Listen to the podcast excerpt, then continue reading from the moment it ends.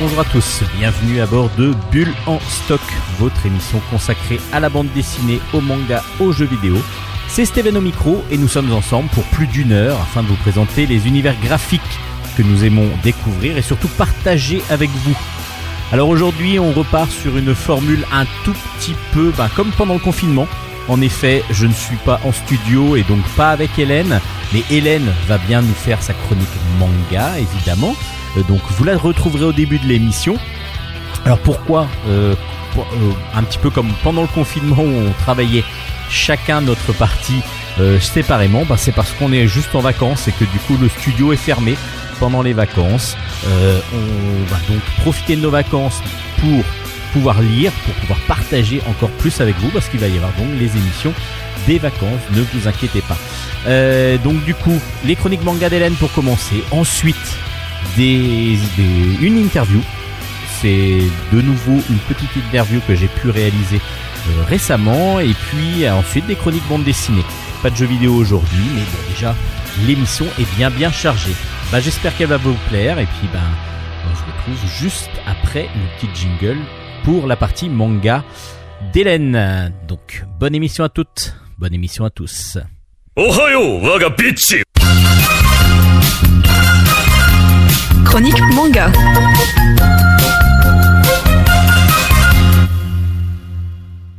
Bonjour et bonsoir à toutes et à tous, vous êtes bien dans la chronique manga de Bulle en stock, que cette fois-ci j'enregistre non pas en compagnie de mon cher associé Steven, mais depuis chez moi. En effet, nous n'avons pas eu l'occasion d'enregistrer en studio cette semaine. Mais ce n'est pas grave, ça ne m'empêchera pas de vous parler cette semaine de deux nouveaux mangas dont j'avais envie de vous parler. Et j'ai dit deux fois parler, faut que j'arrête mes répétitions. Bref, j'enchaîne tout de suite avec le premier d'entre eux, pour savoir, ce sont deux suites de, mangas dont je vous ai déjà parlé cette semaine. Bon, c'est pas des grandes nouveautés, mais ça reste quand même de très très bonnes euh, nouvelles sorties et euh, ça fait pas de mal d'en d'en reparler. Donc je vais commencer par Heroes Kill, achat en ligne. Le tome 2 est sorti aux éditions Delcourt Tonkam le 26 août dernier. Je vous l'accorde, ça commence un peu à remonter, mais bon, je n'avais je ne l'avais pas encore reçu auparavant. Donc, euh, pour rappel, Hero Skill, ça nous parle d'un jeune homme, un jeune japonais qui s'appelle Mukoda, qui vivait sa vie de kaishain, c'est-à-dire d'employé de bureau banal, simple, sans grande, euh, comment dire, spécificité, on va dire, euh, homme, célibataire, japonais, le basique. Il vivait comme ça tranquillement et un jour, il y a eu une invocation qui a été faite dans un autre royaume, le royaume de Reiser, qui avait besoin de nouveaux héros pour pouvoir... euh, Bon, il fait genre que c'est pour une prophétie, mais en réalité c'est juste pour étendre son territoire sur euh, les territoires environnants, sur les pays environnants, enfin les royaumes environnants. Bref, vous m'avez compris.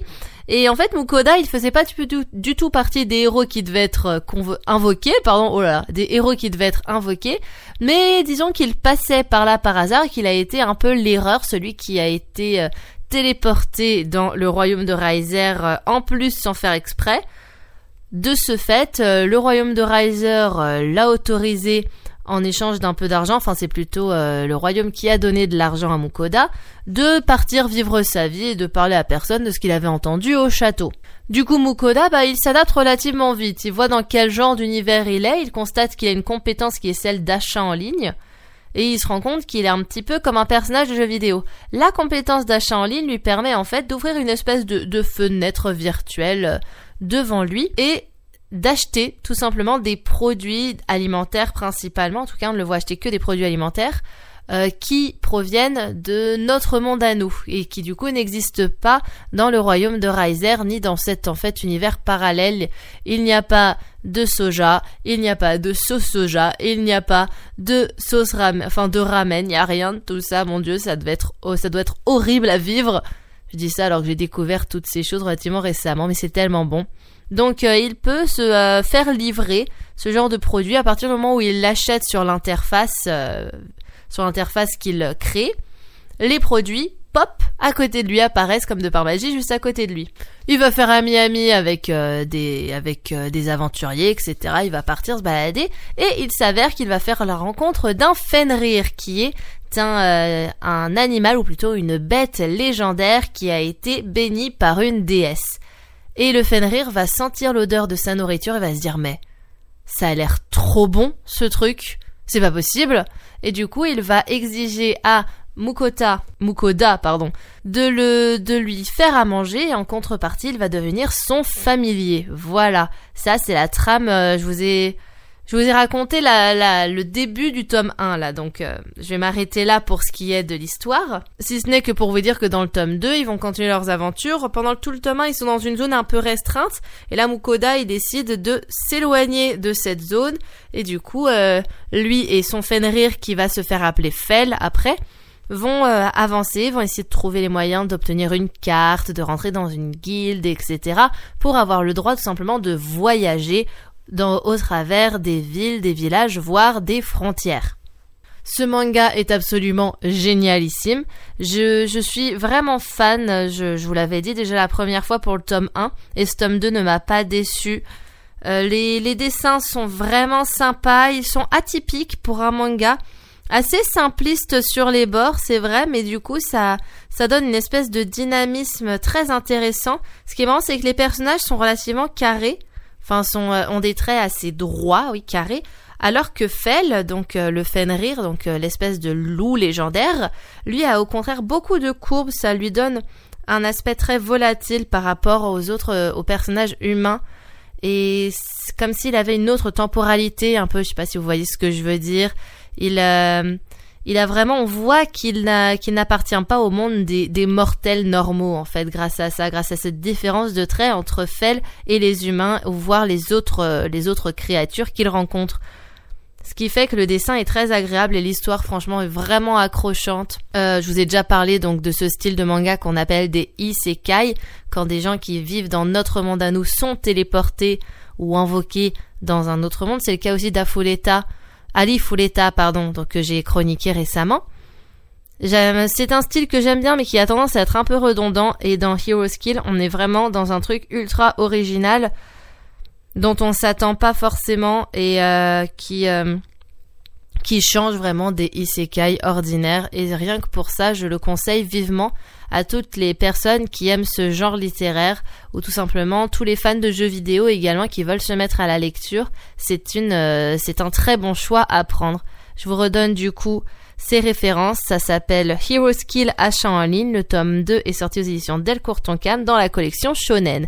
Et j'ai oublié de vous dire que le dessin était de Akagishi le scénario de Ren Eguchi et le caractère design de Masa, en sachant du coup que c'est une série qui est tirée d'un light novel, donc d'une série de romans à la base.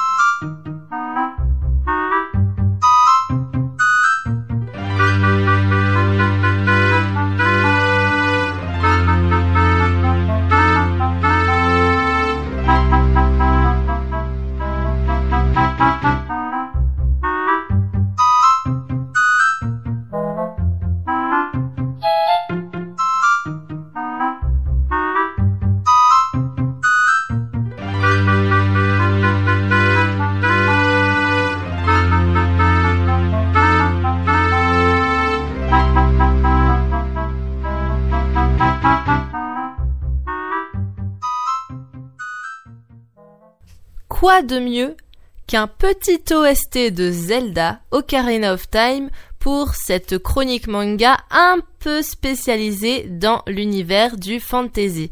J'aime beaucoup cette musique d'ailleurs qui est un petit peu sautillante, euh, qu'on a qu'on entend quand on est dans la cour extérieure du château de la princesse au tout début du jeu et puis même après si on y retourne, mais principalement au tout début du jeu, quand on va à la rencontre de la princesse et qu'on doit éviter les chevaliers qui sont censés protéger le château, mais qui le font très mal. Et c'est euh, assez bien représenté par la musique. Qui a ce côté un petit peu euh, donc sautillant, une espèce euh, d'absence de concentration en fait. Euh, J'imagine très bien les chevaliers qui sont là en train de regarder euh, autour d'eux à marcher. Oh un écureuil, il est mignon, la la la la la la la. Voilà et c'est c'est pour ça que c'est aussi enfin, c'est aussi simple de passer.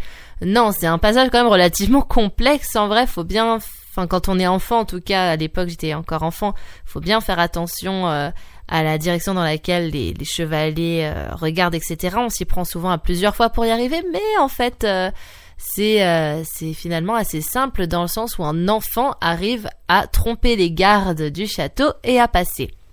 Bref, je ferme la parenthèse de Legend of Zelda. Je reviendrai pour une chronique pour une chronique jeu vidéo plus tard, mais pas aujourd'hui. Je voulais, je voulais la faire cette semaine, mais finalement, je, je, préfère la repousser à la semaine prochaine. Et donc, je vais entamer le deuxième manga de cette chronique qui s'appelle, attention, Jeune dragon recherche appartement ou donjon. Le scénario de Kao Tanuki et l'illustration de Shoko Aya.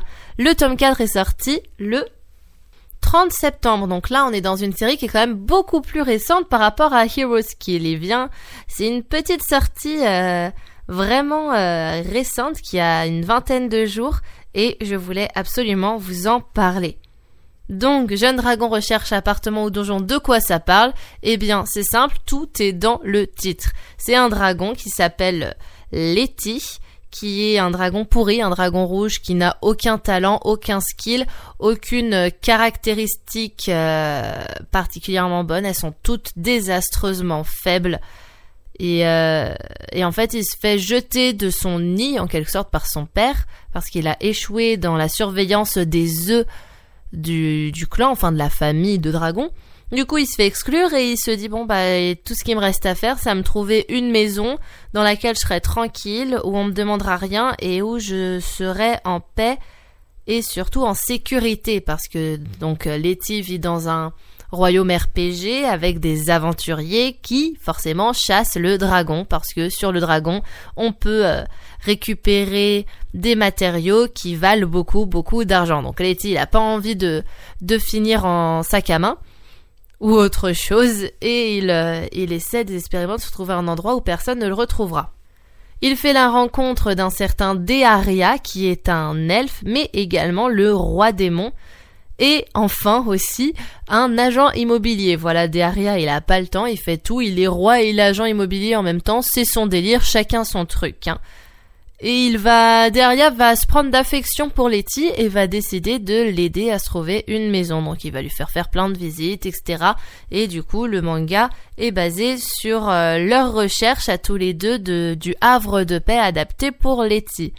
C'est un peu alambiqué dit comme ça, mais c'est vraiment un scénario génial qui, euh, qui est plein de rebondissements, plein de références humoristiques euh, que j'adore, qu'on a, qu'on a tous et qui, qui donne envie d'y revenir, qui donne envie de sourire, de rire.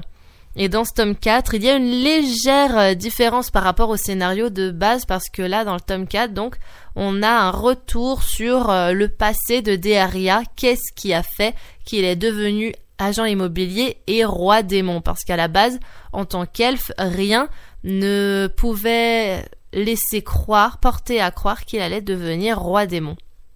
Parce que les hautes elfes, on le sait tous, euh, aiment bien vivre euh, séparés du reste euh, des espèces vivantes, puisque ils sont un petit peu supérieurs, voyez-vous. Ils, ne se mélangent pas à la plèbe, n'est-ce pas? Et du coup, Deria fait partie de cette espèce-là, et pourtant va va devenir le roi des démons, donc le roi de la plèbe. Et ouais, et il va et donc on va voir l'explication de comment il a fait et c'est génial, c'est ce tome est tout aussi bien que les précédents.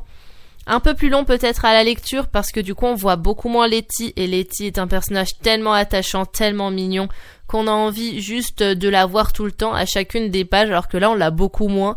Il nous manque un peu, on est content de le retrouver à la fin du tome. Cela n'empêche pas au manga d'être euh, tout aussi génial à lire que les précédents. Ne serait-ce que donc pour le scénario dont je vous ai déjà vanté les mérites juste avant, mais aussi par la qualité graphique de ce manga qui est incroyable. Je disais que j'aimais beaucoup Hero's Kill par la simplicité de son trait. Alors que là, si j'aime beaucoup euh, Recherche Dragon, euh, Jeune Dragon Recherche Appartement ou Donjon, c'est parce que, aussi parce que les dessins sont absolument incroyables. Sur chaque page, on a un nombre incalculable de détails, de beauté. Tout n'est que tout est beau dans ce dans ce manga absolument incroyable. On se plonge dans des décors sublimes. On a vraiment l'impression d'y être. Les personnages sont sont vraiment beaux, mais quand je dis les personnages, c'est pas que les personnages humanoïdes, comme par exemple Daria qui est certes à tomber, mais voilà, Euh, les dragons sont beaux, les n'importe quelle créature légendaire est incroyable, et pourtant, j'ai beaucoup, j'ai beaucoup trop dit le mot incroyable, mais j'ai j'ai pas les mots pour décrire à quel point, à quel point c'est superbe. Parce que non seulement ça a un côté très réaliste, euh, très détaillé, et en même temps ils sont tellement attachants et on arrive à ressentir toutes les émotions même sur euh, même sur le grand serpent géant qui pourtant euh, en règle générale est représenté dans d'autres œuvres toujours de la même manière avec un côté neutre ou plutôt agressif alors que là s'il est content et qu'il rougit on le voit alors que c'est un serpent géant de plusieurs centaines de mètres. Le le dessin est dynamique il y a beaucoup de mouvements il y a beaucoup de choses et pour autant c'est pas trop. Par exemple, c'était un reproche que j'avais fait à l'imprimerie des sorcières, que j'avais bien aimé également, mais je reprochais à certains passages, certaines pages d'être trop remplies, on était perdu, on ne comprenait pas où était l'information à récupérer dans la case. Là, on n'a pas ce problème, alors que pourtant les détails sont là, et il arrive malgré tout, le cho euh, donc Chocolaya, arrive malgré tout à mettre le doigt sur l'endroit de la case où il faut regarder. Et après une fois qu'on a regardé ce point nos yeux s'étendent sur le reste de l'image qui est toujours magnifique. Quoi qu'il arrive chacune des pages est superbe. Rien que pour ça je vous conseille vivement de, de le feuilleter ne serait-ce que de le feuilleter pour euh, pouvoir euh, voir de vos propres yeux cette beauté dont je vous fais l'éloge en ce moment même. C'est, j'avais dit du tome 1 que c'était un gros coup de cœur, et bien, je, euh, je ne change pas d'avis, même la suite est toujours aussi super intéressante, et je vous invite vraiment, vraiment, vraiment à la lire. En plus, la série était prévue pour être courte à la base, puis finalement, ils l'ont un peu plus étendue, donc là, on est au tome 4, et on ne sait pas encore jusqu'à quel tome ça va aller, donc croisons les doigts, et euh, ça va euh, j'espère que ça va durer quand même un certain nombre de tomes parce que j'ai pas envie que ça se finisse tellement j'adore. Je vous redis les références, ça s'appelle donc Jeune Dragon recherche appartement ou donjon, c'est aux éditions Soleil Manga dans la collection Fantasy. Le scénario est de Kao Tanuki et l'illustration de Shoko Aya. C'est ici que se termine ma chronique manga, j'espère que vous l'avez apprécié, n'hésitez pas à nous laisser des commentaires sur la page Facebook de Bulle en stock, Bulle avec un S, mais Steven va vous le rappeler à la fin euh, de l'émission. Et euh, sinon, bah, je vous souhaite de passer une bonne semaine. Matalaishu Vous venez d'écouter la chronique d'Hélène, donc qui venait nous présenter sa chronique manga. On va passer tout de suite à une interview BD, une interview BD que j'ai pu réaliser à la librairie Bulle de Jeux à Shell, que je remercie grandement. Euh, il y avait Julien Monnier. Julien Monnier est venu faire une, euh, une dédicace de RIP tome 3 qui s'appelle Ahmed au bon endroit au mauvais moment. C'est aux éditions Petit à Petit et il va nous en parler donc juste maintenant. Aujourd'hui dans Bulle en stock, nous avons la joie et l'immense honneur de recevoir un auteur, ben, un dessinateur qui fait une série que je vous recommande depuis le premier tome, qui est vraiment un gros gros coup de cœur de Bulle en stock. C'est Julien Monnier. Bonjour Julien. Salut. Euh, Julien Monnier est donc l'auteur de RIP, et euh, il vient nous voir et nous parler un petit peu de cette série parce que le tome 3 vient de sortir aux éditions Petit à Petit. Ça s'appelle Ahmed au bon endroit au mauvais moment avec un scénario de Getz et donc des dessins de Julien Monnier. C'est ça. Alors Julien, euh, est-ce que vous pouvez nous expliquer un petit peu ce qu'est RIP, cette série en trois tomes pour l'instant, mais qui devrait être un peu plus longue? Mais bien sûr, mon cher Steven. Euh, ben alors RIP, c'est un polar en BD. C'est une série qui sera en six tomes.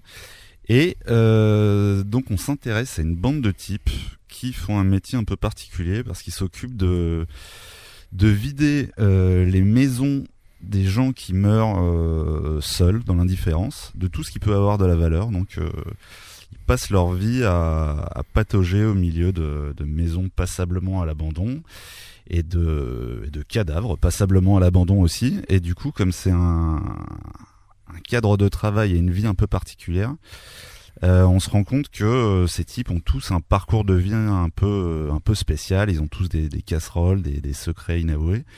Et dans chaque tome, on suit un personnage. Et ponctuellement, on revient sur les mêmes scènes encore et encore, mais vu à chaque fois du, du avec les, le regard neuf du personnage qu'on suit. Et euh, voilà, donc c'est un polar, il y a une histoire de, de vol, de meurtre, de vengeance, tout ça. Et voilà, je pourrais pas faire mieux en termes de pitch. Ah ben c'est parfait, on a, dé- Oh. on a déjà bien compris.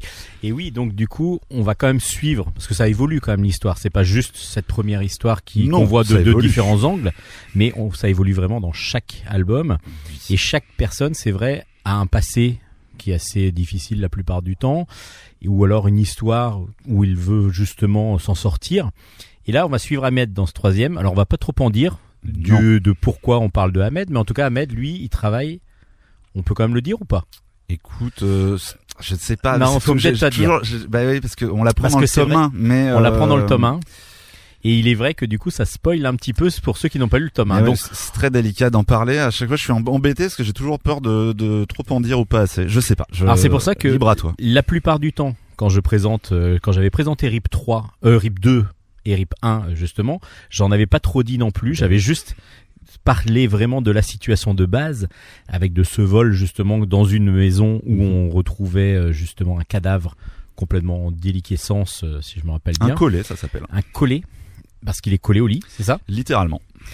Et là, euh, il y avait un vol et après on voit des, tous les personnages. Mais c'est vrai que si on en dit trop, c'est vraiment un peu trop difficile. On va plutôt parler du coup euh, de la situation. Est-ce que ce- c'est c'est vraiment une situation qui existe ça? Il y a vraiment des... Alors, il y a des des gens qui travaillent dans les morgues et ainsi de suite qui doivent récupérer les cadavres, j'imagine. Ouais. Mais est-ce qu'il y a vraiment des sociétés qui existent comme ça? Alors, euh, je crois que ça existe. Euh, alors pas en France, mais je crois. Il me semble ce que j'avais entendu dire, c'est que ça, par exemple en Belgique, il y a des choses euh, assez similaires. Bon, alors dans un cadre euh, bien plus euh, normé, c'est bien plus encadré par la loi, parce que là dans la BD, c'est présenté comme un truc. Euh, qui flirte largement avec l'illégalité. En vrai, évidemment, ça se passe pas exactement comme ça, mais on trouvait euh, que c'était un cadre assez rigolo de pour euh, une toile de fond assez intéressante.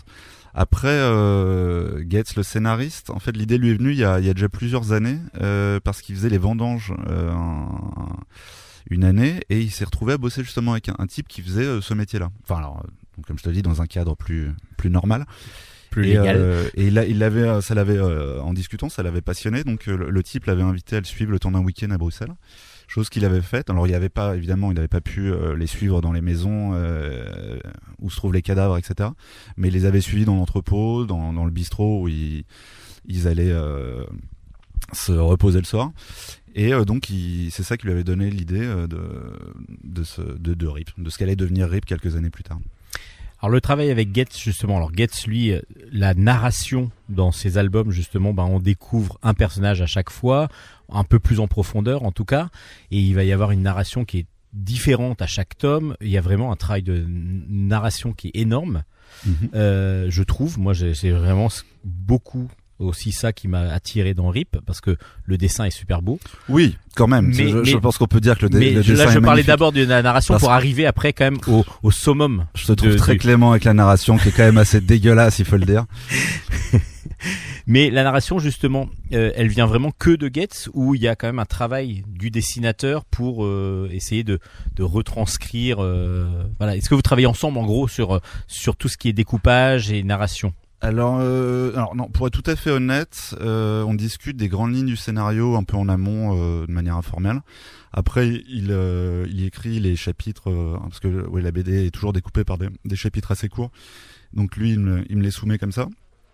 Et bah, faut rendre à César ce qu'à César. C'est comme lui qui s'occupe pas mal de, la narration. Après, libre à moi de, de l'adapter page par page, chapitre par chapitre. Si j'enlève une case, j'en rajoute une, je, je, je, je mets en place tout ça à ma manière. Mais, euh, mais l'histoire, euh, c'est vraiment lui qui l'écrit. Ouais. Donc il y a quand même le découpage qui est fait par euh, par vous. Oui, bah c'est ça. C'est-à-dire que lui, il me le, il me le présente de, manière assez euh, succincte. Et après, moi, je, ouais, global. Et après, moi, j'adapte. Alors justement, l'ambiance de de, de l'album, évidemment, même si on le, le narre comme ça, euh, juste dans un scénario, ça ça ça rend pas aussi fort et aussi on a vraiment l'impression d'une ambiance très sombre, très glauque par moment, certaines planches.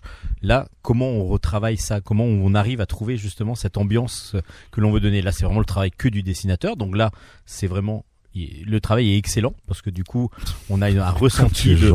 Mais non, mais il est vrai que quand on arrive sur les scènes justement de coller, ben on se retrouve à une ambiance un peu nauséabonde. On, a l'impression de ressentir presque les, les odeurs, les, on voit les mouches voler, on entend les bruits. Enfin il y a quelque chose de, de, sale. Et comment on arrive justement à retranscrire tout ça? Bah, euh, bah, ce qui est marrant, c'est que, enfin, ce qui est marrant, c'est peut-être pas le mot, mais euh, beaucoup de des trucs qu'on évoque dans la BD, donc ce dont tu parlais à l'instant, la, la vie d'Em qu'on retrouve longtemps après. euh, c'est souvent des faits divers, c'est-à-dire que c'est une réalité vraie. Euh, cette, cette histoire de, de, de, de, dame, par exemple, dans le tome 1, qu'on retrouve, ainsi que son fils euh, handicapé qui, qui meurt d'in- d'inanition, ce qui est quand même un fait divers sordide. C'est vraiment un fait divers, c'est arrivé. Du coup, souvent, on se base d'un, sur un truc euh, vrai et qui colle pour, euh, par définition au réel. Et par le, le dessin, justement, avec ce, ce, ce style semi-réaliste, on essaie un peu justement de d'aérer un peu tout ça parce que je pense qu'un style trop réaliste aurait été trop plombant. Enfin, pour, le- pour le coup, ça aurait été ajouter la noirceur à la noirceur et peut-être ça aurait pas servi le, le récit. Là, je trouve que on a un bon équilibre entre un récit euh, noir, poisseux, et un style bon qui est euh, noir et poisseux aussi, mais euh, sans être plombant. Je sais pas si je suis assez Et Je clair. suis tout à fait d'accord. Et, et, enfin, à, à- à notre sens, on a trouvé un bon équilibre avec cette série. Après, euh, euh, souvent Gaëtan m'envoie de la, doc pour euh, que je comprenne un peu les, images, les ambiances qu'il a en tête. Alors souvent, elle s'ouvre pas sur mon ordinateur. Alors, blague à part, j'ai- on, s'est rendu compte euh, un an après avoir commencé à bosser que qu'il m'envoyait des, des photos qui, que je savais pas qu'elles existaient. Et du coup, on était raccord malgré tout, puisque euh, il pensait que je les voyais. C'est-à-dire que mes recherches de mon côté étaient raccord avec les siennes. Mais euh, ouais, moi, je je cherche. Enfin, je je prends pas un plaisir particulier à regarder euh, encore et encore de la doc euh, pointue sur des corps en décomposition, vu que c'est pas nécessaire vu mon style de dessin un peu un peu simplifié. Donc euh, donc je sais plus ce que je disais. non, non, mais c'était pour justement comment rendre. euh, voilà, il y a, y a donc à partir de faits réels, mais en même temps, on vous travaillez euh, Ouais, voilà. le, le, le style semi-réaliste du coup, parce que on, on parlait de pas de, bah de ça, ça plombe moins, mais il y a même de l'humour. Il y a des points d'humour. Oui, oui, les personnages sont ouais. vivants en même temps, même si vraiment ils ont un passé des fois difficile, mais ils sont assez, pour certains, assez volubiles, assez euh, Oui. renfermés pour d'autres, mais par contre qui ont des choses, qui cachent des choses, des, des fêlures beaucoup. Mhm. Donc voilà, on a des personnages bien campés et à chaque fois vous les retrans- ren- retranscrivez euh, visuellement, mais vraiment à la perfection. Bah écoute, je... bah, bah, merci. Et puis les couleurs justement, les couleurs ça, ça a un gros, il y a un gros gros impact de couleurs justement sur euh, un gros. On travaille comment vous travaillez la couleur? Parce que les, les couleurs sont quand même assez spéciales aussi. Ça ça donne vraiment l'ambiance aussi dans certaines scènes. Bah c'est euh, bon, je- bon en règle générale c'est juste des, des, des palettes de couleurs que, que j'aime bien utiliser, des trucs très avec des couleurs très passées, très euh, un, un peu ternies. Mais sinon, euh, comme on nos références sur sur Rip sont plutôt de l'ordre du cinéma ou de la série plus que de la BD, de la BD. Et du coup, euh, dès que je, vois une scène d'un film qui que je trouve graphiquement intéressante, souvent je, je fais un arrêt sur image ou quoi, je, je, je me sers, euh, je pique les, je viens piquer les couleurs. Souvent, c'est clairement des références à des couleurs, à la, à la photo de certains films, etc. Alors quelle série par exemple Vous avez des séries euh, de référence ou Euh, True Police par exemple Euh, Non, c'était True, euh, True Trou- Détective. Trou Détective, ouais, ça on le met dans le, dans Ah, le c'est tome assez 1. poisseux. Il y a, euh, ouais, ouais, Comme ça. Ça, bah, ça faisait partie des, des trucs des- de la doc photo qui m'avait envoyé bien avant qu'on commence pour qu'on se mette un peu d'accord sur l'esthétique Mhm. qu'on voulait. Donc il y avait, ouais, la saison 1 de Trou Détective, effectivement, avec ces, ces lieux chargés de tout un bordel, ces maisons à l'abandon, mais qui sont vraiment qui, qui- où tu dois te faufiler au milieu des cartons, des trucs abandonnés. C'était euh, donc Il y avait en y a plus des- une image un petit peu, euh, enfin poisse- pas poisseuse, mais avec euh, on a l'impression qu'il y a un brouillard un Ouais, petit peu, ça, y a- y a- net. A, pas y a de- il y a un- comme un filtre sépia sur tous les trucs, mais euh, ouais, ouais, mais dans, ouais, bon, on met des clins d'œil. Par exemple, dans, dans Trou Détective, dans le tome 1, il y a, il y a une, euh, on l'explique dans, le- dans le petit ca- carnet à la, à la fin de la BD. Il y a, il y a une image qui est euh, quasi, quasi exactement la même que, que le, qu'un plan de Trou Détective. Bon après, on euh, il y a plein, plein de clins d'œil et de d'easter eggs, comme on dit, mais euh, que qu'on va pas détailler, euh, libre aux gens de les trouver. À vous de les trouver. C'est votre jardin à vous et vous allez chercher les, les œufs de, les œufs de Pâques dedans. Exactement. Donc Grip, ce sera 6 tomes. Oui. Parce qu'on suit 6 personnages. Oui. Et donc euh, bah là, le troisième tome est sorti aux éditions Petit à Petit. Euh, le quatrième va arriver dans un an à peu près. Comme C'est euh, ça. euh, C'est tous les ans à peu près tous le, les le ans rythme. à la même date. C'est toute fin, à la toute fin août, euh, début septembre. Il y a un nouveau tome. Donc le prochain, on s'intéressera à Albert, qui est un personnage, ma foi, euh, fort intrigant. Et vous avez un rythme de travail qui est pas tout à fait un album tous les ans, mais c'est plutôt deux albums tous les ans. Euh, Donc du coup, vous êtes en train de travailler sur autre chose peut-être. Oui, c'est ça. Bah, je, par ailleurs, moi, je bosse pour un- une série qui a rien à voir, euh, qui sortira chez Dupuis, une, une série jeunesse avec Carbone au scénario. Euh, donc c'est un, un univers encore euh, radicalement différent de RIP, mais euh, c'est bien, ça permet d'être euh, d'être complet. Et euh, Gaëtan bosse sur euh, tout un tas d'autres scénarios euh, apparaître chez, chez plusieurs éditeurs. Et donc Et- la série Carbone, un dessin un peu plus arrondi du coup. Oui, c'est ça. Alors, euh, bon, Pirou oblige. alors, oui, alors on Enfin, est- Spirou on n'est pas pas, Spirou, prépublié mais, pour euh, l'instant, mais, mais, euh, euh, mais du coup on arrondit un peu le dessin pour la jeunesse. Ouais ouais bah là là on est vraiment dedans là. Euh, c'est encore en chantier donc on j'ai pas encore une vue extrêmement globale de- du rendu final mais euh, mais oui c'est ça bah, je avec euh, avec ce que j'ai l'habitude de faire mais bon c'est c'est moins distordu que que Rip avec des couleurs plus plus gaies. Et euh, mais ce sera je pense un, un joli album aussi euh, dans un genre différent. Bah de toute façon, pour l'instant tout ce que vous avez sorti c'est beau. Donc Oh. du coup, ah mais non, mais c'est même pas pour euh, sortir la brosse à reluire, mais c'est vraiment un, moi j'ai un gros coup de cœur depuis que je, je connais votre votre travail et Rip. Le, bah évidemment le tome 3 nous c'est déjà un coup de cœur d'ambulance stock depuis le début et là le tome 3 est absolument génial aussi graphiquement scénaristiquement on est pris euh, on est pris dedans et on espère que ça va continuer comme ça jusqu'au sixième parce que Bah, espérons ben, j'espère aussi. c'est une super bonne série et je la recommande grandement. Donc euh, allez chercher, allez voir, allez trouver RIP chez votre libraire. Euh, il doit en avoir des stocks, j'espère en tout cas, parce que ça marche plutôt bien. Je crois que c'est réédité régulièrement. Ouais, ouais. Là, en, en ce moment, ça va bien. Euh, ça y est, là, je crois que les nouveaux exemplaires sont arrivés, donc euh, normalement, il devrait y en avoir un peu partout. Donc n'hésitez pas à aller le chercher. Donc ça s'appelle RIP. C'est de Gates et Julien Monnier. C'est- Le troisième tome est sorti. Ça s'appelle Ahmed au bon endroit au mauvais moment. Et ben Julien, merci beaucoup Merci à toi. d'avoir accepté l'invitation de Bulle en Stock. À bientôt. Salut. Vous venez d'écouter l'interview de Julien Monnier qui vient de nous présenter donc RIP tome 3, Ahmed au bon endroit au mauvais moment, une excellente série que je vous recommande de Gates euh, au scénario et donc de Julien Monnier au dessin. C'est aux éditions Petit à Petit et c'est vraiment absolument génial. C'est une grosse grosse recommandation depuis les premiers tomes de Bulle stock. Allez, on se retrouve juste après une pause musicale et comme à notre habitude, maintenant on va mettre une musique qui apparaît dans un film, à vous, une chanson en tout cas, à vous de découvrir de quel film il fait partie. I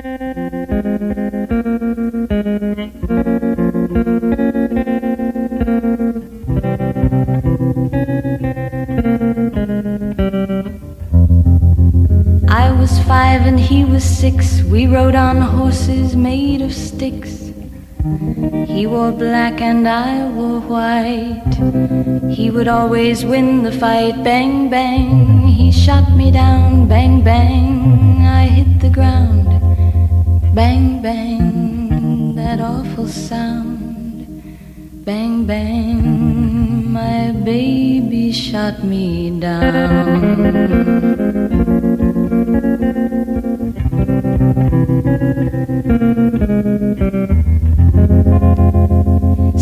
Seasons came and changed the time. When I grew up, I called him mine. He would always laugh and say, Remember when we used to play? Bang, bang. I shot you down, bang, bang. You hit the ground, bang, bang. That awful sound, bang, bang. I used to shoot you down.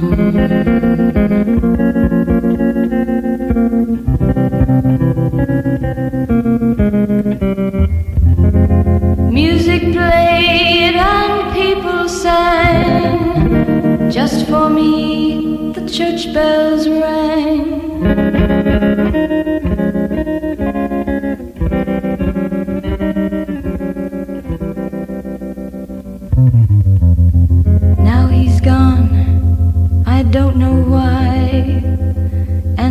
This day, sometimes I cry. He didn't even say goodbye, he didn't take the time to lie. Bang, bang. He shot me down, bang, bang. I hit the ground, bang, bang. That awful sound, bang, bang. My baby shot. Vous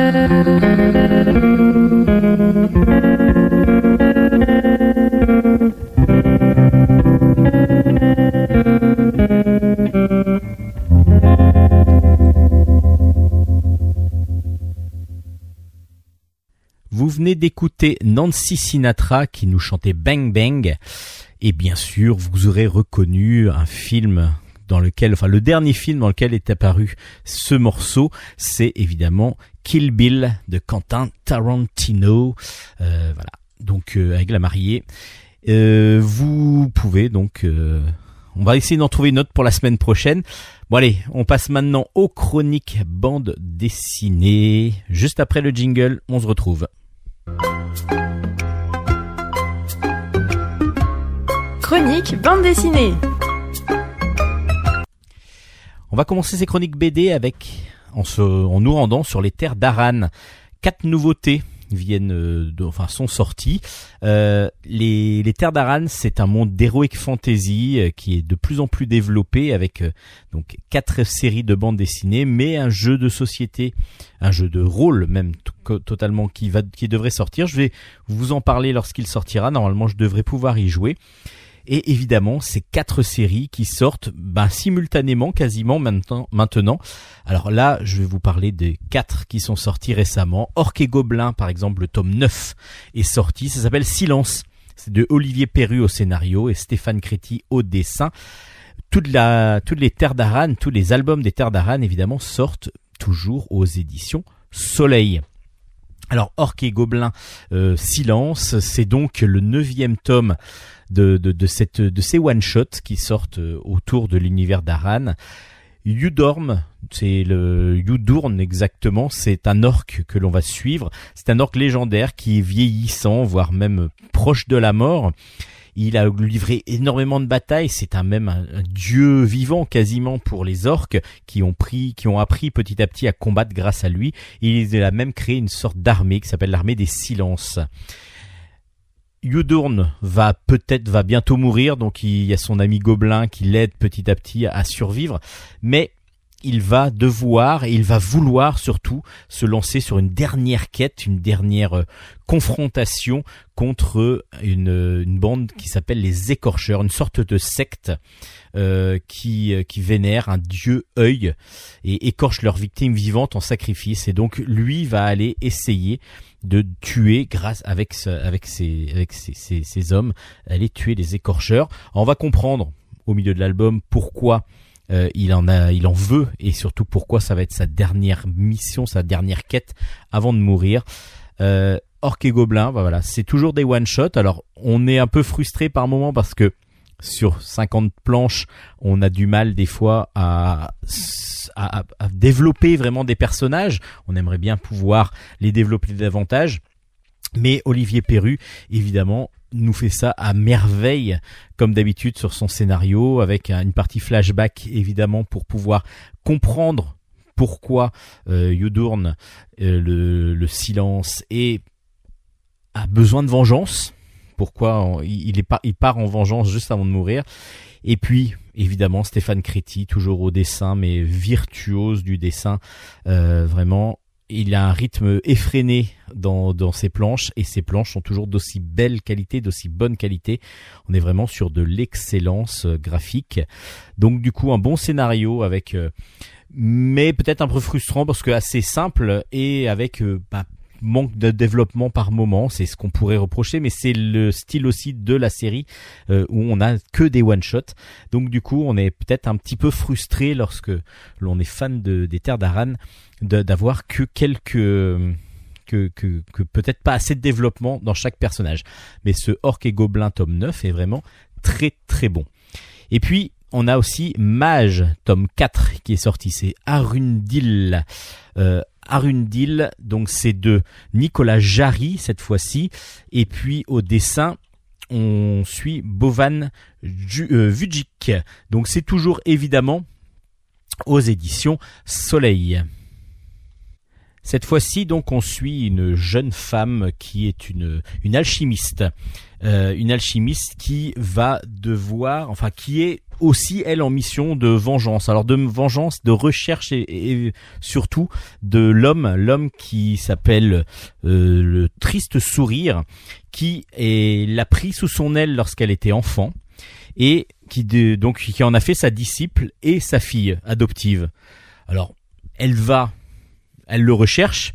Elle le recherche pour euh, se venger de lui et de, de ce qu'il lui a fait subir lorsqu'elle était jeune. Et justement, qu'est-ce qui s'est passé exactement?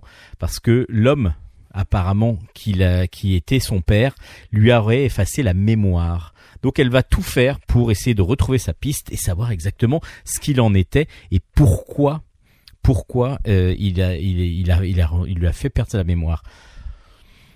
Pareil, on est sur un scénario assez simple, assez basique, mais euh, assez efficace aussi, parce que Vujik, déjà graphiquement, est aussi un très très bon dessinateur. Et donc, les, le, dessin, les planches sont superbes. Après, scénaristiquement, on est sur quelque chose d'assez simple, qui fonctionne, et donc euh, qui est plutôt non pas désagréable à lire, loin de là. Et puis il y a le côté magicien et les différentes castes de magie, les différentes races de magiciens, dirons-nous. Euh, là, les alchimistes, donc qui utilisent des pierres pour pouvoir euh, pour pouvoir euh, pour pouvoir utiliser leur pouvoir, c'est vraiment très très intéressant et plutôt plutôt bien fait. Donc du coup, Mage, le tome 4 qui s'appelle Arundil est aussi sorti dans la collection des terres d'Aran. Mais les terres d'Aran, c'est aussi des elfes. Là, le, le elfe, tome 27, qui s'appelle Les Maîtres d'Ogam. C'est de Nicolas Jarry, Gianluca Macconi et Bertrand Benoît. Euh, toujours aux éditions Soleil évidemment. Là cette fois-ci on est donc euh, sur les elfes et là on est sur le cycle des elfes sylvains, ceux qui vivent dans la forêt. Et on va suivre Caen qui arrive lorsqu'il est jeune donc euh, au clan des hautes frondaisons, euh, au cœur de la forêt de Torune. Il va voir son père mourir. Euh, lorsqu'il va affronter la maître Ogam du clan. Et donc du coup, il va être recueilli par cette fameuse maître Ogam. Et son père lui dit justement juste avant de mourir, bah voilà, essaye d'apprendre l'art des Ogam. Alors qu'est-ce que sont les Ogam? C'est une sorte de de, runes que l'on inscrit sur son épée et lorsqu'on est lorsqu'on est guerrier, euh, du coup les, runes vont permettre d'augmenter sa puissance. Donc lui, 15 ans, on le retrouve Ken 15 ans après, il a été adopté donc du coup et il va euh, devoir faire une sorte d'initiation pour pouvoir s'améliorer et grandir euh, devenir un grand grand guerrier. À part que il a quand même en mémoire fait que cette fameuse euh, maître Ogam euh, qui s'appelle Yaeva a tué son père. Donc du coup, il y a un sentiment et d'initiation et de vouloir être le meilleur, le plus fort pour éventuellement même euh, devenir le chef, le maître Ogam de, de, la tribu, mais en même temps, il y a une sorte de vengeance qui petit à petit fomente en lui et monte en lui. Donc, qu'est-ce qui va en advenir évidemment de Caen? Encore un scénario qui reste assez classique, mais toujours dans cet univers des, des, mondes d'Aran, qui est vraiment, les terres d'Aran exactement, qui est vraiment plutôt très bien fait. Et puis surtout, les dessinateurs emblématiques de la série, euh, donc un des, des dessinateurs qui s'appelle donc Gianluca Macconi, nous offre encore des planches absolument magnifiques. C'est toujours du dessin très réaliste, mais qui fonctionne vraiment dans cet univers de, des terres d'Aran. Je trouve que justement la collection est très bien faite de ce côté-là, c'est qu'il n'y a pas de déperdition entre les différents les différents cycles, les différents albums qui sont tous quasiment des one shot. Il y a eu quelques suites de temps en temps, mais mais souvent ce sont des one shot et et à chaque fois, à chaque fois, on a un dessinateur vraiment de très très grand talent pour illustrer ces histoires donc inventées sur ces terres d'Aran. Donc le Elf tome 27 les maîtres Ogam, est donc aussi sorti dans les terres d'Aran, toujours chez Soleil. Et puis la quatrième série des Terres d'Aran, évidemment, c'est Nain. Le tome 18 s'appelle Ararun du Temple. C'est de Nicolas Jarry au scénario et Paolo Deplano au dessin. Euh, toujours chez Soleil, tiens, c'est bizarre. hein. Toutes les Terres d'Aran et toutes les quatre collections, du coup, euh, sortent aux éditions Soleil. Euh, Là, on a une originalité dans cet album parce qu'on va découvrir une, aventure avec un nain, évidemment, qui euh, qui s'appelle. euh, Il faut que je retrouve son nom, mais euh, euh, Ararun, bah justement, c'est le nom de, de- en plus du de, de l'album. Donc Ararun et par et il, par, il va être accompagné d'une elfe bleue qui s'appelle Antalya et on se trouve dans la cité d'Ispar qui est euh, une cité euh, plutôt rongée par la corruption, la violence et justement il y a juste la garde de cette cité qui essaye de, de, de continuer vraiment son son sa garde justement et sa protection de la cité avec équité et euh, et, et, et avec euh, donc maître de l'ordre vraiment dans cette euh, dans, dans cette cité. Les maîtres, les, les, les chefs justement de cette euh, de cette garde sont donc le nain Ararun et la l'elfe bleu Antalya. Les deux sont donc vont donc se lier et ils sont tous les deux assez redoutés parce que l'un est plutôt redouté pour euh, pour la finesse de son esprit donc son intelligence c'est plutôt le nain et elle est vraiment redoutée pour la violence qu'elle peut engendrer grâce à son épée. Et justement, juste avant les élections, il y a un des princes qui est assassiné euh, et qui devait donc participer à ces élections. Il va falloir absolument comprendre et trouver qui sont les commanditaires de cet assassinat. Donc ils vont remuer ciel et terre évidemment et faire mener leur enquête pour pouvoir euh, rentrer, pouvoir trouver et comprendre ce qui s'est passé exactement. L'originalité vient évidemment qu'il y a un mix entre la série Nain où on va donc retrouver un personnage euh, nain évidemment, mais aussi une elfe, une elfe qui va euh, lui prêter main forte et donc on va commencer à voir des albums comme euh, Orques et Gobelins aussi, où il y avait des orques et des gobelins qui se, mélangeaient, mais dans tous les univers d'Heroic Fantasy, normalement, les différentes races peuvent euh, communiquer, évidemment, vivre ensemble, et justement, sur les terres d'Aran, c'est ce qui va se passer aussi, c'est que tous les peuples sont séparés éventuellement parce qu'il y a évidemment euh, chacun a un peu son territoire, chacun a un petit peu ses caractéristiques, mais chaque peuple, évidemment, va aussi pouvoir être avec les autres et puis même former des groupes euh, de d'aventuriers, de, chasseurs et ainsi de suite. Donc c'est ce qui va se passer là, c'est ce qui se passe dans cet album qui est vraiment très plaisant avec toujours bah, des dessins de là c'est des planos cette fois-ci, des dessins vraiment absolument magnifiques. Donc les quatre séries sont év- évidemment excellentes. Euh, même si, comme je vous disais, bah, ça peut être euh, des fois un petit peu frustrant d'avoir là euh, un manque de, de, de profondeur peut-être et de, de possibilité d'aller voir plus sur la psychologie des personnages, mais en même temps, voilà, ça fonctionne. C'est de l'action, c'est des petites aventures qui fonctionnent plutôt bien, et je trouve que ce nain tome euh, 18 est vraiment excellent.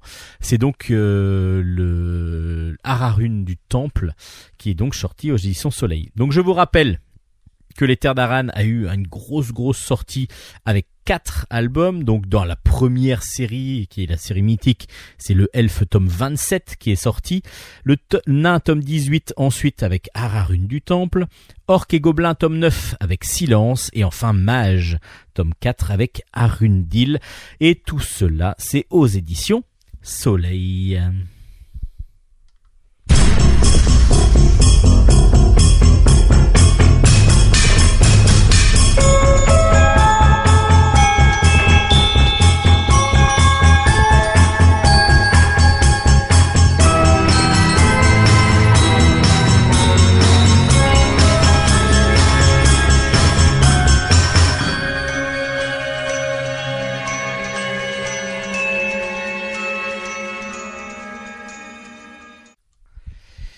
On continue ces chroniques bande dessinée avec que de la gueule.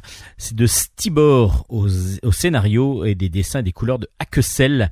Euh, et c'est aux éditions Sarbacane. Alors c'est très très original comme album parce qu'on est sur une bande dessinée euh, qui est contemporaine, qui est qui pourrait être une BD un peu euh, street euh, vraiment euh, avec la violence de la rue un petit peu la les, les la pègre les, les, les bandes rivales qui se qui se qui, qui de, de, vendeurs de drogue qui peuvent être dans les quartiers. Et en même temps on a un dessin assez original parce qu'on a des dessins un petit peu déformés un peu cartoon un peu un peu ben, le personnage principal par exemple Raïm et lui a une très grand un très grand cou une toute petite tête ronde avec des cheveux dessus et puis autrement son corps est on va dire normal euh, il est euh, il est, il est, complètement déformé, donc la, le, le, le, dessin est assez spécial. On a l'impression d'un dessin pour, pour d'humour, vraiment d'humour, et en fin de compte, le propos est beaucoup plus sombre que ça parce qu'on va suivre justement ce fameux Raïm.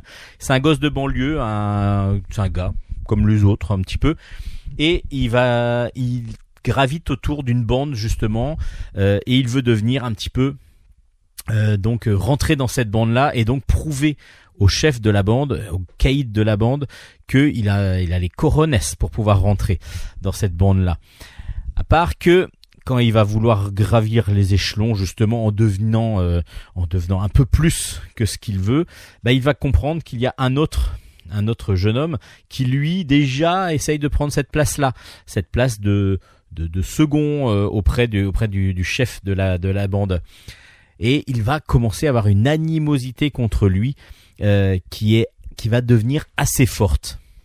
Une concurrence donc entre Raïm et Hera va petit à petit monter et lui surtout il va euh, il va comment dire essayer de, de, bloquer Hera pour monter auprès de, du, chef de la bande. Pour cela, il va se faire aider éventuellement par son par ses deux amis. Alors il y a une demoiselle qui est très très gentille elle et qui essaye de pas rentrer justement dans cette dans ces bandes là et d'éviter le tout au maximum et donc qui est devenue livreur de livreuse de pizza et puis un autre un, un de ses copains assez costaud qui lui vend de la drogue justement qui est dealer et qui va euh, essayer de bah, involontairement va l'aider pourquoi? Parce qu'il va lui expliquer que euh, la bande rivale de, de la bande dans laquelle veut rentrer Raïm va euh, a, une planque et il connaît la planque parce qu'il leur vend de la drogue justement. Et Raïm va se mettre en tête d'aller tuer, tuer cette fameuse bande rivale, en tout cas la chef de la bande rivale, pour pouvoir prendre la place que Hera a prise dans cette bande dans laquelle il veut absolument rentrer. Et pendant ce temps-là, bah, on suit sa, grand-mère qui essaye de l'élever tant bien que mal et euh, avec difficulté évidemment et qui a un ami euh, proche d'elle qui est euh, flic. Donc tout ça va se mélanger dans la vie de Raïm. Alors, c'est une BD très originale graphiquement déjà, donc il faut vraiment accepter son, son univers graphique. Après, ça se lit vraiment de façon très agréable. Mais il y a justement ce propos assez fort et assez dur qu'on ressort qu'on ressort dans le scénario, dans la narration, alors que dans le point de vue graphisme, ça ne ressort pas du tout. Donc on a vraiment une euh, une antinomie, quelque chose qui est différent entre le graphisme que l'on peut voir et le propos qui est tenu dans l'album où on va suivre donc des jeunes de banlieue. Alors ça se passe à Berlin, mais on a, ça pourrait être tout à fait transcrit dans, en France. Ça pourrait fonctionner pareil, de la même façon, parce que du coup, vous allez retrouver des endroits qui ne sont pas ceux que l'on peut trouver à Paris ou dans une banlieue euh, proche de Paris. Euh, mais en tout cas, que de la gueule. Euh, est original par sa face, par son graphisme, et il va falloir découvrir un petit peu plus. Il faut vraiment rentrer dedans pour pouvoir euh, avoir le propos qui est lui assez original aussi. Enfin, assez original. C'est un propos qui pourrait être qui pourrait euh, une histoire qui pourrait être vraiment destinée à, un dessin beaucoup plus dur, beaucoup plus réaliste et qui du coup donnerait un côté moins cartoon au tout. Mais justement, c'est assez, c'est assez spécial. la différence que veut donner, que qu'ont donné les auteurs entre le graphisme et le scénario est assez assez flagrante et, vraiment assez impressionnante. À vous de vous faire votre opinion sur que de la gueule parce que du coup ça, moi j'ai plutôt apprécié. Euh, à vous de vous faire votre opinion parce que vous allez peut-être être rebuté par le dessin justement. Euh, que de la gueule, donc c'est aux éditions Sarbacane.